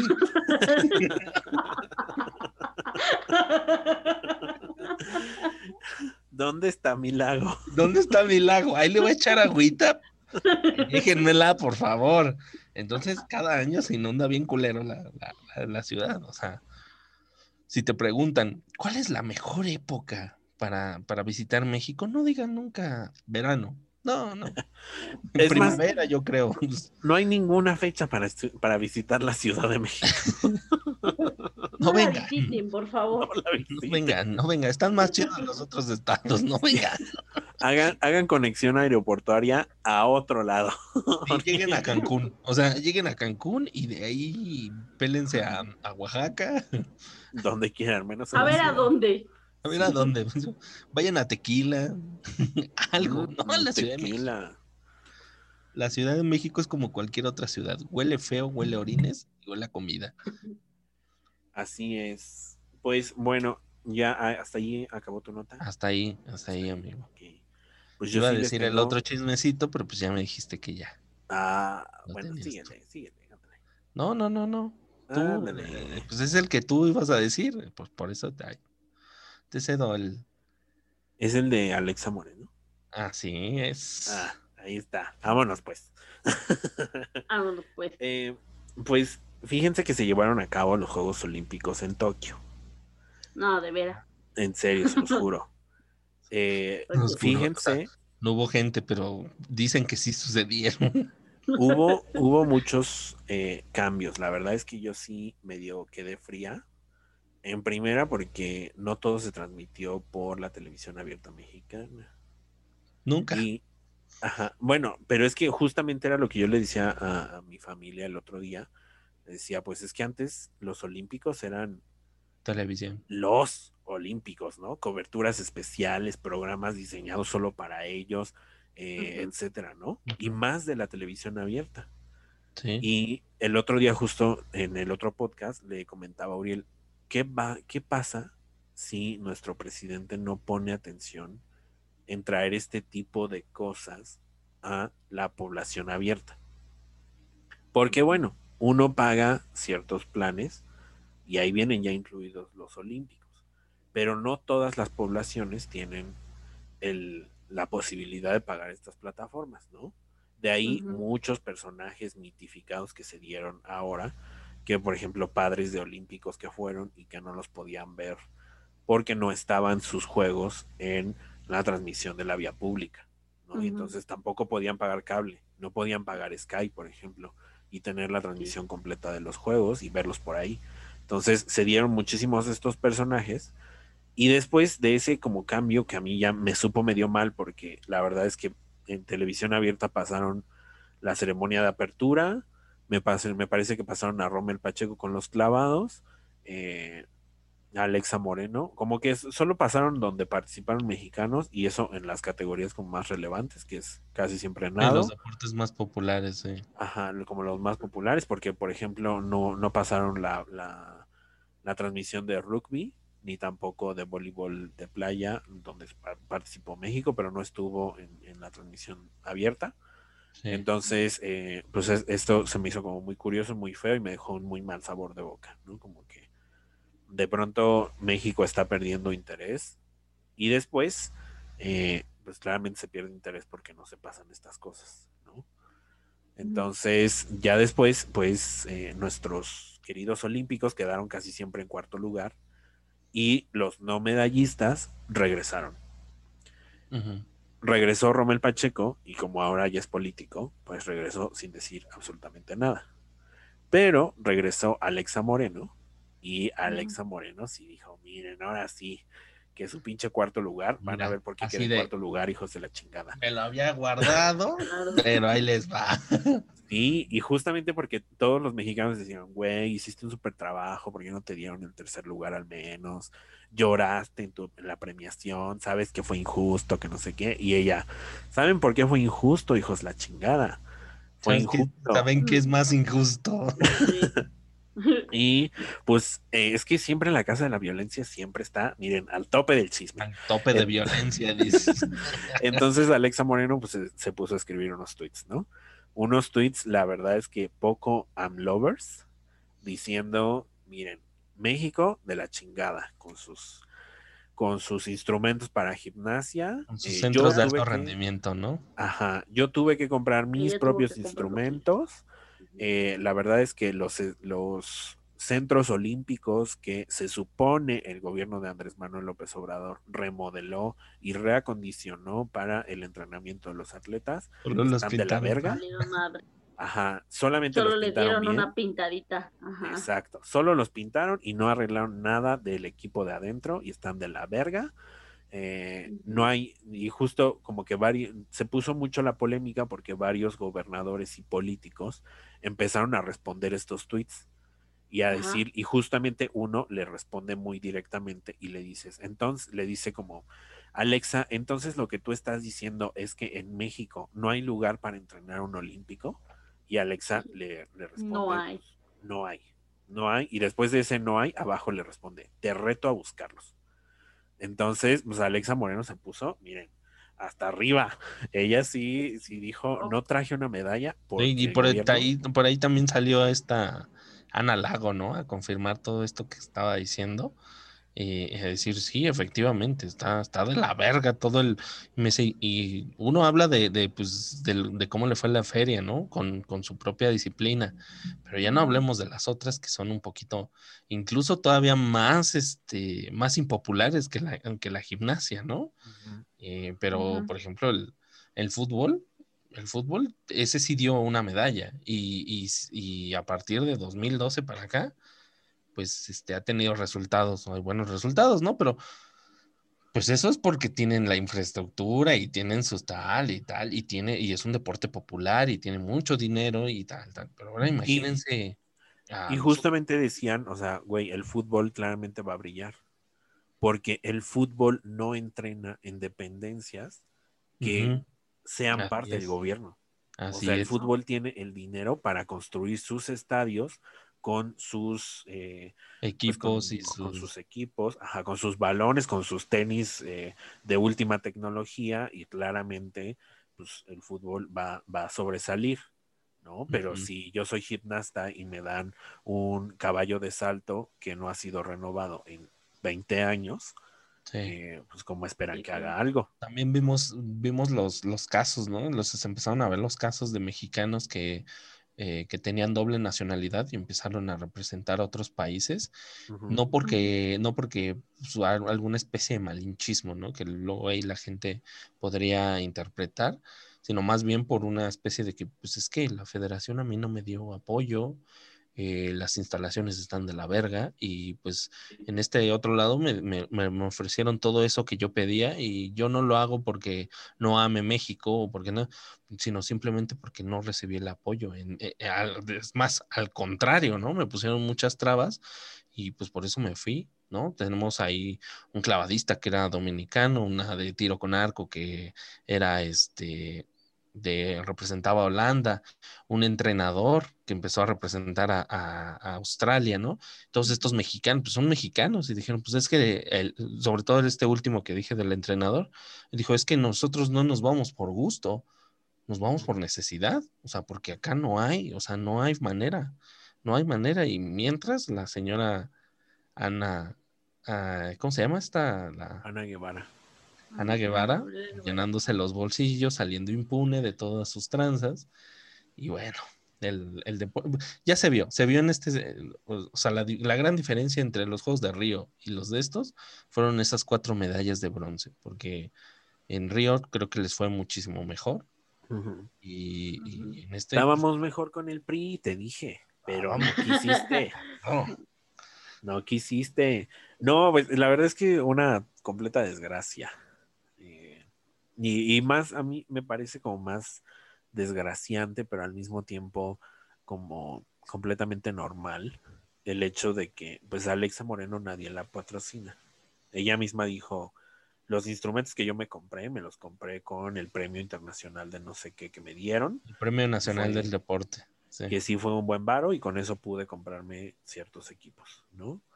Entonces nadie la patrocina, eh, más que el gobierno, como, como medio puede, ¿no? Eh, pero hubo pues también muchos atletas que se les vio muchísimo el colmillo, llámese Rommel Pacheco, llámese la chica de tiro con arco, este, que no me acuerdo bien ahorita cómo se llama, pero sí estos dos son como, como los mayores ejemplos porque se quedaron muy al borde, muy dijeron como de, ay no, a mí sí me patrocinaron varias cosas, varios partidos políticos. Este, Sí, claro, justo eso era lo que iba a comentar, ¿no? O sea, creo que es bastante notable el hecho de que ella levante la voz, pero sí tiene mucho que ver con eso, ¿no? Con que ella no trae, no trae patrocinio. Pero pues es que también ahí volvemos a lo mismo, ¿no? Eh, pues no se, no se supone que para eso existe el Comité Olímpico Mexicano, o sea, y- y- o las dependencias del gobierno, que, que la CONADE, ¿no? La CONADE para eso existe.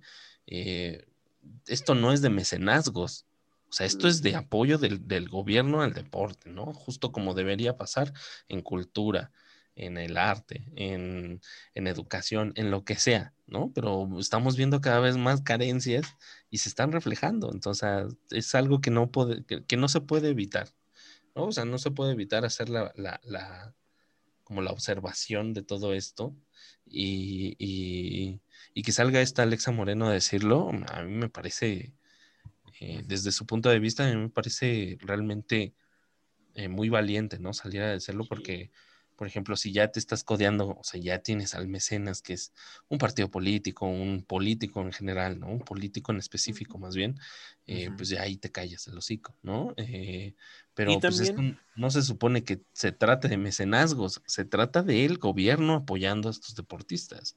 Y también se, se es como mucho de relevancia que lo haga Alexa Moreno, porque Alexa Moreno es muy joven. O sea. Alexa todavía le queda una carrera olímpica eh, grande, ¿no? O sea, se auguran unos dos Juegos más olímpicos para ella. Sí, Si lo hiciera Rommel Pacheco, dirías, bueno, pues ya acabó la carrera, ya le vale madre si se echa cualquiera encima, ya se retiró, etcétera. Y Alexa ahorita está diciendo, güey, igual me queda una carrera grande, pero pues mm, vale madre si me queda una carrera grande porque nunca voy a llegar a nada, porque, porque están de la verga las instalaciones, ¿no? Entonces, así me eche a 100 mil personas y a todo el gobierno mexicano, pues lo tengo que decir, ¿no? Si quiero hacer algo y si quiero ir a otros olímpicos y no quedarme en cuarto y llorar en una premiación, eh, pues, pues esto se tiene que hacer, ¿no? Entonces como que sí se le ve mucho el emplome y muchos huevos de decir, bueno, muchos ovarios de decir, vámonos, ¿no? Me vale verga. a donde tope, dices. Igual tengo mis equipos. Igual me patrocino sola. sí, amigos, y pues bien triste, la verdad. Sí. Bien triste. Sí. Ay, ojalá haya más atletas como Alexa Moreno. Sí, ojalá. Pero bueno. Recomendaciones, amigos.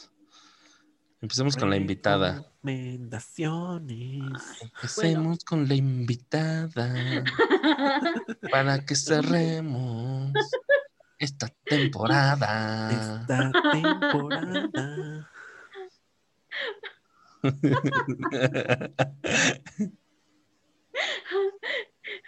Por favor, dejen esta canción para siempre. Va a ser la canción del próximo intro. La canción. Bueno, yo les voy a recomendar un libro que aún no termino de leer. De hecho, les comentaba al principio, me voy a salir un poco de aquí para revisar bien el título. Les comentaba un poco que yo aún no lo acabo de leer y que me parece de pronto un poco raro recomendar algo que todavía no termino, porque ni siquiera sé si realmente va a ser Mira, bueno. Aquí se ha hecho innumerables veces. Hay series que he recomendado que no he terminado. Tú déjate llevar. Uh, Justo eso me dale. dijeron. Miren, es un libro que creo que ya no es tan reciente, la verdad no recuerdo de, de qué año es. Me parece que era como del 2017, pero la verdad es que como no recuerdo, prefiero no errar. Se llama El consentimiento y es de Vanessa Springora. Y creo que más que solo como un, un libro, una novela, un, cualquier cosa. Eh, es una experiencia autobiográfica. Ahorita déjenme les busco el, el nombre de, del escritor. Eh, en este libro, Vanessa Springer habla de que ella cuando era, pues sí, una niña todavía de 13 años, eh, conoció a un escritor, déjenme ver porque no recuerdo el nombre del escritor. Eh, yo aquí, hagan tiempo, llenen por favor en lo que busca el nombre del escritor, porque durante, dentro del libro no se refiere a él con su nombre, sino solo con su inicial. Entonces, siempre olvido esa parte. Estamos rellenando tiempo en lo que busca la invitada. Tan, tan, tan. El nombre del libro. no, del, libro no. Ah, del autor. Solo tiene ah, una justo, ya aquí lo encontré.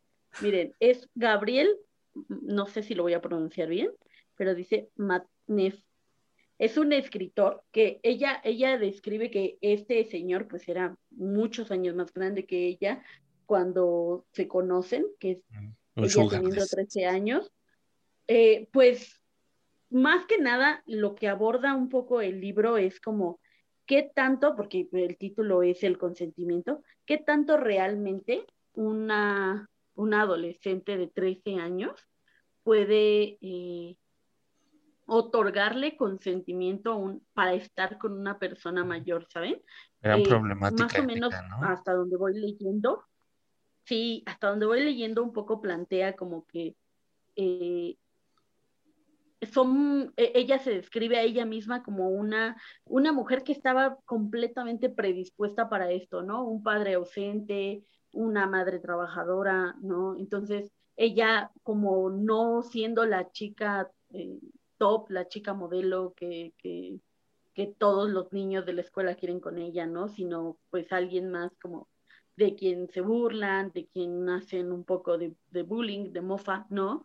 Y aparece este, este señor, justo yo considero eh, aprovechando toda esta, esta situación de vulnerabilidad que tiene ella, ¿no? Y, me parece muy interesante porque justo hay un pedazo del libro donde ah, habla de algo que la verdad es que no he tenido como el tiempo de, revisar si es cierto, pero miren, les voy a leer como un un pequeño pedazo, ¿no?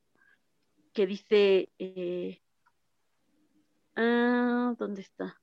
Lo, tenía marcado aquí. Estamos rellenando tiempo en lo que mira. Ah, miren aquí, dice, en 1977 se publica en Le Monde una carta abierta a favor de la despenalización de las relaciones sexuales entre menores y adultos titulada A propósito de un proceso, que firmaron y apoyaron eminentes intelectuales, psicoanalistas y filósofos de renombre, eh, escritores en lo alto de su carrera y en su mayoría de izquierda. Encontramos, entre otros, los nombres de, de Roland Barthes, ah. Gilles Deleuze, Simone de Beauvoir, Jean-Paul Sartre. Jean-Paul Sartre. Describe como a, varios, ¿no? Y justo viene en una parte en la que dice ah, que, justo como, como diciendo esto de que la gente menor puede otorgar eh, un cierto consentimiento para este tipo de relaciones, ¿no? Entonces me parece bastante polémico eso, porque justo pensando un poco en que yo he sostenido relaciones con gente más grande, ¿no? Y pensar que, que hubo momentos en los que también se, se dieron en un momento de vulnerabilidad, pensar hasta qué punto realmente existe un consentimiento o, o, tú como un joven puedes otorgarle un consentimiento a una persona que trae un mundo mucho más avanzado que tú, ¿no? Que ha pasado como mucho más cosas que tú, ¿no? ¿Qué tanto realmente puedes decir que hiciste ciertas cosas porque querías hacerlas y no porque simplemente se te envolvió al momento, ¿sabes? Entonces me parece muy interesante, sobre todo pensando en que pues realmente es algo que la autora eh, eh, narra y que la autora se abre para decir, ¿no? Fue algo que ella vivió a los 13 años, ¿no? Tampoco, tampoco me quiero comparar mucho porque vamos, yo la verdad es que a los 13 años pues, no tenía relaciones con gente más grande, ¿no? Tal vez fue un poco más a- a- adelante. eh, y, si- y justo yo pienso, ¿no? Si yo a los 16, 17, 18 años, yo creo que fue un, un poco de, de, de abuso de parte de una persona más grande, tomar ciertas cosas, mucho más lo pienso cuando a los 13 ni siquiera tienes realmente una conciencia como de completa de lo que está pasando, ¿sabes? Entonces, pues estoy en, en plena lectura, voy, voy avanzando un poco lento porque también el trabajo no deja como mucho tiempo para ello. Pero, pues, me parece muy interesante y si tienen la oportunidad, pues creo que vale la pena darle una, una Solo voy, a, solo voy a agregar una cosa. Lolita, luz de mi vida, fuego de mis entrañas, mío, alma mía. Agárrate con tu recomendación, Uriel, ¿eh? porque venimos densos, densos. Uf, Eh, fíjate que justo, bueno, la polémica claramente está sobre la mesa. Entonces, claro. eh, igual en algún momento se habló eh, durante esta temporada, pues justo como es que tratamos de infantilizar a los niños, eh, pensando que no tienen ningún deseo sexual romántico amoroso. Y también pensando que no pueden dar ese tipo de concesiones. Habrá que analizar mucho porque la línea es muy, muy, muy casi invisible entre el, el cohecho y la autodecisión. Habrá que pensarlo porque la verdad es que la línea es increíblemente delgada sobre si alguien te persuadió o si de verdad lo quisiste hacer. Entonces, eh, pues por ahí es como lo que hay que teorizar y discutir, pero pues sí, yo estoy muy a favor de que no todos los niños son asexuados. Entiendo que sí, la mayoría no tienen un pensamiento sexual en off, que digan on, pero pues, no por eso quiere decir que todos los niños sean asexuados. Si, si uno no, no, los no. quiere infantilizar así, pues qué bien. Mira, justo ella eh, en el principio del libro, ella habla de que claro que tiene como este deseo y este conocimiento respecto a la sexualidad, ¿no? Porque incluso ella habla de que eh, tuvo un amigo más o menos de su edad con el que ocurrieron ciertos encuentros sin llegar como tal a un acto sexual, pero en el que tuvo ciertos encuentros de, de tocamientos, de, de, de más cosas, ¿no? Ella, claro que tiene este deseo, pero justo creo que lo que lo hace como tan, tan fuerte es que eh, eh, ella, ella lo dice, ¿no? Sí, yo tenía esto y esto, pero claro que yo venía de una situación vulnerable, ¿no? Eh, su padre eh, en gran parte tiene eh, un cierto grado de responsabilidad respecto a este despertar sexual que ella tiene, porque ella dice que la cita como en un lugar donde van a ver a mujeres bailar, ¿no? O, o como en esta cuestión sexual, ¿no? y, que él como que la incita mucho en esta parte sexual, como a, a- al conocimiento de, ¿no? Entonces, ella, sí, claro, dice que, que ella sabe perfectamente lo que, lo que hace y lo que está haciendo, pero claro que también des- describe que, que mucho de lo que, de lo que ocurrió fue gracias a que él se da cuenta de esta, estas carencias que ella tiene de, de cariño, ¿no? Y, y es de la parte como de la que se toman para ello, ¿no? Porque además de todo también describe que dentro del círculo, claro que tienen a este tipo fichado como pedófilo, ¿no? Claro que lo Uf. tienen muy bien identificado, pero sí, sí dice ella, bueno, pero yo traía todo esto atrás cuando yo llegué a esta parte, ¿no? Entonces, sí creo que, o sea, eh, entiendo la parte como de infantilizar y de pensar que no tienen impulsos sexuales, pero creo que eh, al menos en este caso en específico, sí, sí tiene mucho que ver la persuasión. Bueno, pues habrá que leer.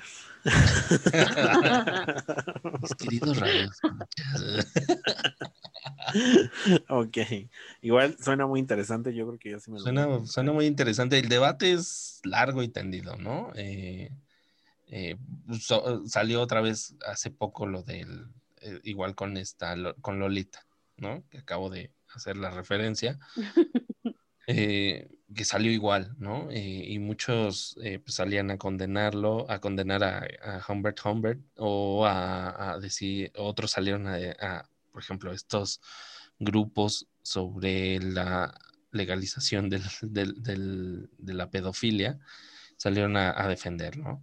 Y otros, otros, los menos, salieron a decir, eh, ok, ¿y qué tal si la pedofilia la tratamos como lo que, eh, pues como lo que probablemente es, ¿no? Un, un trastorno, una enfermedad mental, tal vez eh, muy exacerbada en ciertas personas, que pues, se puede llegar a algo con terapia, ¿no? Algo que en Alemania está pasando, eh, que se le está dando a los pedófilos en vez de un, eh, condenas demasiado, demasiado severas que no, pues no afectan en nada en su sexualidad, sino más bien como que la potencia, ¿no? Y entonces les están dando una, una serie de, de, de, como de sesiones psicológicas. Pero bueno, hasta aquí. Yo creo que ese tema estaría bueno como para la siguiente temporada. Cada vez más densos. Cada vez más densos, cada vez más densos. Estos son golpazos, estos son pedazos de la vida, amigos. Para Bueno. por algo se llama el podcast así, amigos. Por, voy a, a continuar, voy a tomar yo la palabra para que Uriel vaya preparando igual una recomendación igual de densa, ¿no? Para que, se- para que cierre con broche de oro, ¿no? Entonces, eh, pues mi recomendación también es un libro, un libro que estuve, bueno, que estuve leyendo la semana pasada para mi tesis, eh, pero que me pareció muy interesante, más porque también sobre este autor, eh, pues seguí leyendo más y tiene ideas eh, fundamentalistas bastante, bastante que dices, uff, chica, se vienen buenas cosas. Entonces, pues el libro se llama El arte de levantar la mano sobre uno mismo, discurso sobre la muerte voluntaria. Eh, y el autor es John Amery. Tiene otro libro buenísimo que se llama El avance de la vejez y también es como un discurso en torno a el desgaste del cuerpo y la edad, ¿no? Entonces, estos dos libros los leí. El más interesante claramente es Levantar la mano sobre uno mismo, discurso sobre la muerte voluntaria, donde pues este autor nos dice, pues existe algo que se llama suicidio, ¿no? Y yo les voy a dar un discurso a favor de los suicidas, eh, di- tomándolo desde diferentes áreas, desde áreas psicosociales, desde áreas sociales, neurocientíficas y científicas, eh, dependiendo de varios contextos sobre los casos de suicidio que vamos a ver. Eh, y vamos a analizar cómo es que pues, la muerte voluntaria tiende también a ser un proceso biológico a veces natural, a veces no tan natural, y eh, pues eso es como los primeros postulados que hay. Dentro hay estudios filosóficos y éticos increíbles sobre pues esta eterna discusión sobre si una persona puede decidir o no morir, ¿no? Si tiene el derecho sobre su cuerpo de dejarlo sin vida, si tiene la potestad necesaria para tener una muerte voluntaria. ¿Qué pasa si se da una muerte voluntaria? ¿Qué es lo que sucede? ¿No? O sea, ¿por qué deberíamos llamarlo muerte voluntaria y no suicidio? Etcétera, ¿no? Entonces hay muchas ideas ahí muy buenas, completadas.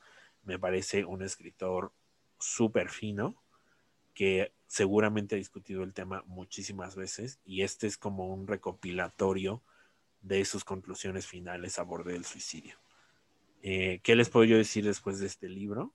Eh, pues que el suicidio es una enorme decisión, enorme, que seguramente estamos todos abiertos a tenerla.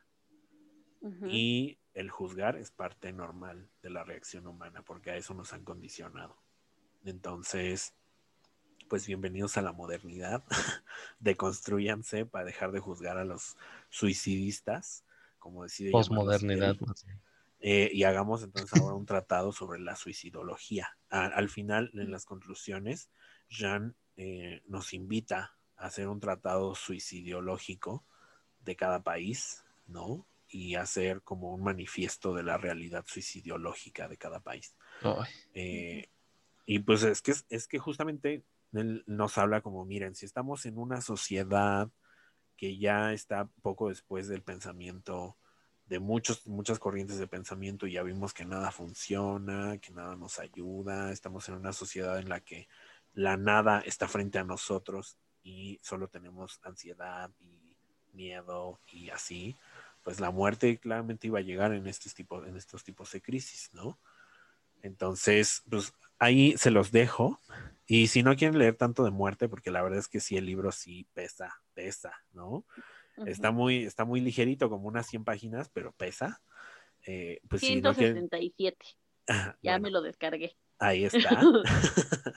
si, si no quieren leer de tanta muerte, lo que pueden es, leer Tratado sobre la vejez, ¿no? Entonces, también el Tratado sobre la vejez está bastante bueno sobre si una persona eh, debería de decidir ser viejo o si tiene el derecho de decidir ser viejo o no. ¿no? Yo, por ejemplo, pues ya decidí que a los 40 o me suicido o me atropellan. cállate, cállate, cállate.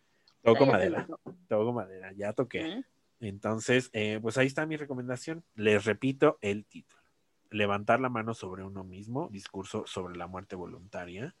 He estado descubriendo que el término más adecuado para llamar a los suicidas eh, o, al suicidio es muerte voluntaria y quizás sea un buen eh, un buen tema de discusión para la, para la siguiente temporada.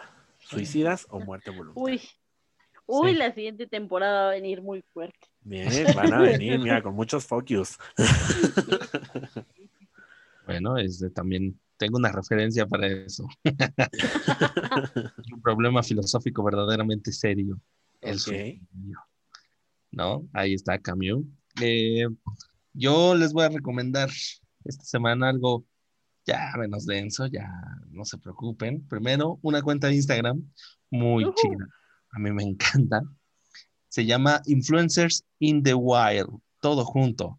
Influencers in the Wild. Una cuenta que se dedica pues a prácticamente grabar a la gente que se graba haciendo TikToks, haciendo historias de Instagram, ¿no? Eh, como, como que la idea es este, retratar lo absurdo que se ve, ¿no? O sea, lo absurdo que es ser un influencer y cómo se ve en la vida real, ¿no?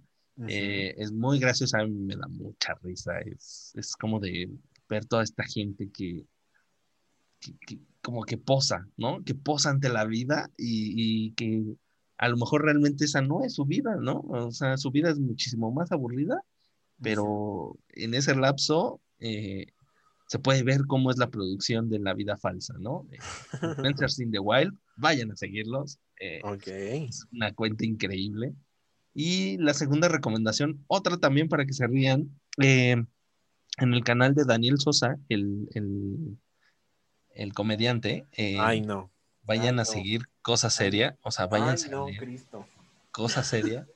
Ajá, sigue, sigue, ahorita te, discuto. A mí me hace reír muchísimo. Vayan a, a, a, ver el concepto de, de, estos, de estos videos, vayan a verlos. Me gusta mucho. Eh, lo, lo, vi esta semana, me, me encantó, me reí mucho. Y pues ya, cosa seria de, Daniel, Daniel Sosa. Para que discutan pura cosa seria. pura cosa seria. de traer aquí. Ay, fíjate que, o sea, a, ti, a, ti sí te da el ancho de cosa seria. Sí, me hace reír mucho. ¿Sí? Sí. ¿A ti, Mirna? ¿Qué crees que solo vi el especial de Daniel Sosa en Netflix? Y la verdad es que no me quedaron ganas de volver a ver a Daniel Sosa. Ok. Es que fíjate qué cosa seria es un, pues es un formato muy estadounidense. Entonces en Estados Unidos como que sí guardan esta seriedad, así como, como cuando por ejemplo dijeron que un famoso que se, o sea, que tiene como choca la boca y entonces dice... El choker.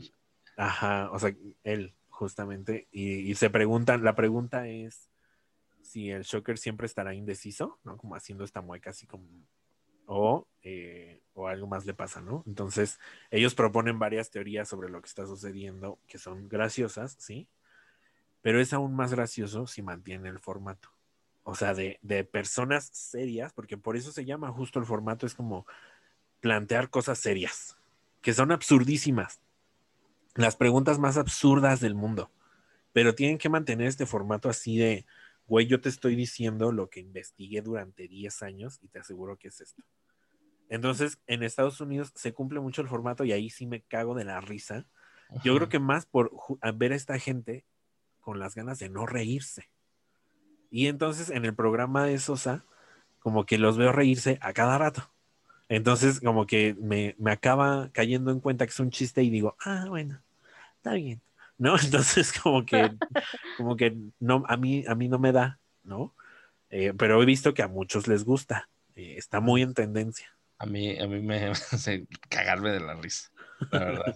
No, o sea, a mí me vale verga si, se, si tienen la, la compostura o no. Eh, si se ríen, me voy a reír más. Entonces, eh, y todavía si, por ejemplo, es como un juego de palabras con albur, que al principio no entendí y después ya lo entendí y, y dices, "Bueno, ya me cago de la risa, ¿no? Eh, a mí el que más me ha hecho reír es el de, eh, el de Verónica Toussaint. Era justo al que iba.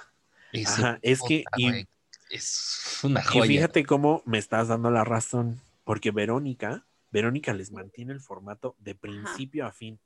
Y, Justo le- era y lo que te iba a decir, ¿eh? Verónica es muy así, muy de, muy de seriedad, Ujú, sí. O sea, muy de, de, de soltar un chiste o de, de hablar de esto así, en seriedad total. ujú.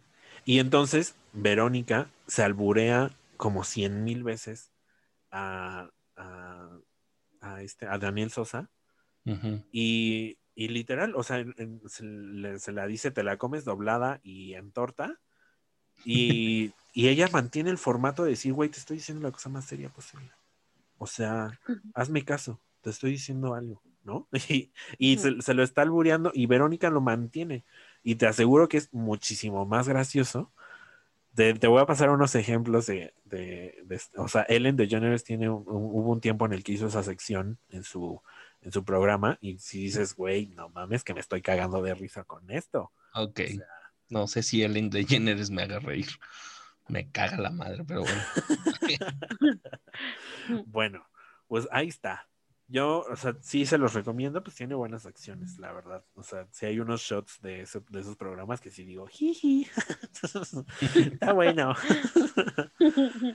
Nada más, si me ayudan tantito con, el, con respetar el formato, pues estaría bien full. Yo le doy todo mi like a Daniel Sosa. No, no, que les valga verga. El formato se hizo para romperse. Háganlo. Ríanse, no hay pedo. Bueno, entonces, Este, llenamos el espacio con música. llenamos el espacio con música. Estamos llenando espacio. No, amigos, pues ya, qué triste, ya se acabó. esta Triste, ya se acabó. Otra, otra cosa que me caga, ¿no? Eh, acabar este, esta temporada. que se acabe Pero esto. otra cosa que no me caga es que lo acabamos con la madrina. Se Eh, sabe. es- es unas por otras. Ya Dios da. Dios quita, como dices tú. Dios da, Dios quita, amigos. Se los aseguro. Ah, pues no sé, yo le agradezco muchísimo a Uriel aguantarme 25 episodios más. Eh, No, no, no. le agradezco a la madrina estar aquí por segunda vez esta temporada. Sabe No, que es contrario. bienvenidísima cada vez que ella quiera participar. Así es. Pues ya les dije que los voy a votar y me voy a quedar con este podcast, pero no quieren. Vemos.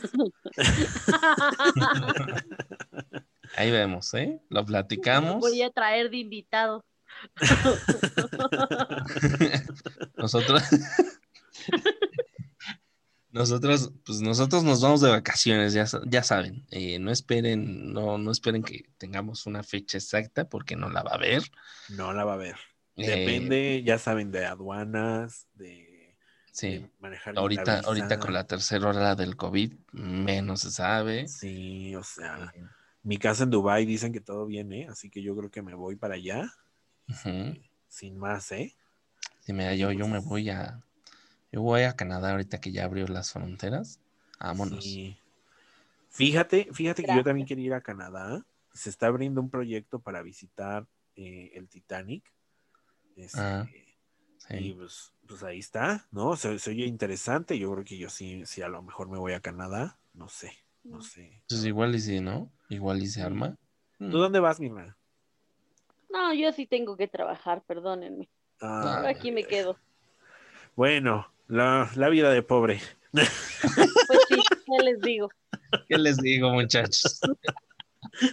El imperio no se consigue solo, entonces todavía tengo que trabajar un poquito. Ni modo, ni modo. Así los workaholics. Sí, pues ni pedo. Nosotros nos vamos de vacaciones, no sabemos cuándo vamos a regresar, pero vamos a regresar. Vamos a regresar, Fernando. seguro. Tranquila. Así sea en junio del siguiente año, pero regresamos. No sabemos si recargados, pero Sí. se regresa, Pero vamos a regresar bien, claro. Eh, recargados. Pues mire, con los temas propuestos para el próximo, para la próxima temporada, yo creo que más les vale venir recargados, ¿eh? Se ve denso, se ve denso el pedo, ¿eh? Sí. este, yo Pinta creo que sí. oscuro el, el futuro, Sí, esta va a ser la temporada negra. Del suicidio para adelante. yo creo. a orillas del suicidio, ahogados en alcohol. Ay, sí deberíamos ponerle un nombre a cada temporada, ¿no? Yo ya en plan Sandy Coven. ¿Algún día vieron Sandy Coven? Sí. Le ponía, le ¿no? ponía nombre a sus temporadas, de que la temporada roja, temporada rue- truenos de no sé qué, verga. O sea, inventada la mujer, pero la Muy, muy escritor. ¿no? El muy, muy escritor maldito.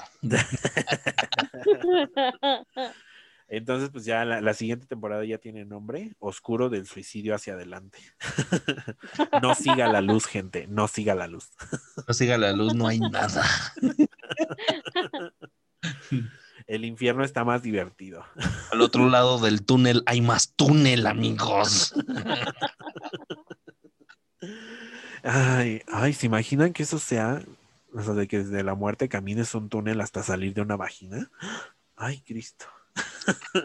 Ya hay un cuento por ahí que habla de eso. Sí, Varios ¿verdad? cuentos, diría Se yo. sabe. Eh, O sea, innovador no soy, dices. no, claro que no. Aquí se sabe, aquí se sabe que ya todo está escrito. Todo está escrito. Pues bueno, yo me, me despido. Voy a eh, pues a levantarme temprano mañana porque mi avión a Dubái sale a las 5 de la mañana. Ah, sí. Bueno. Eh, Bueno, ¿Algo más? ¿No? No, ¿No? nada. Díganos en nuestras redes. Eh, estamos, eh, estamos en Instagram como arroba golpazo-podcast. Eh, Ezequiel está En Twitter, como arroba limón-limón 1. Ya me dieron de baja por fin definitivamente la cuenta porno. Entonces, pues... ¿qué F en el chat, hacer, amigos. amigos? Triste. Así que solo me van a seguir en arroba limón-limón 1. Los espero. Bueno, ah, yo estoy en Instagram como arroba aulopz, todo junto. Y Mirna, ¿quieres que te sigan? Nelson. No, no, así estamos bien, déjenlo así. Bueno, está bien. De todos modos, voy a dejar sus redes de allá. De todas formas me lo voy a pasar. Esto, por los esto no es una democracia, Mirna. Tú eres la invitada. Muy bien. Pues Bueno. entonces, eh, ¿quieren, Ahí nos quieren que acabemos todos juntos? Sí, sí, sí, sí, me parece perfecto. Pues Sí. bueno, entonces Uriel y yo, además de Mirna, les deseamos que Siempre siempre, Siempre, siempre siempre. se recuperen recuperen. de los golpazos los de la vida. golpazos de la La vida. vida. Chao. Chao. Chao.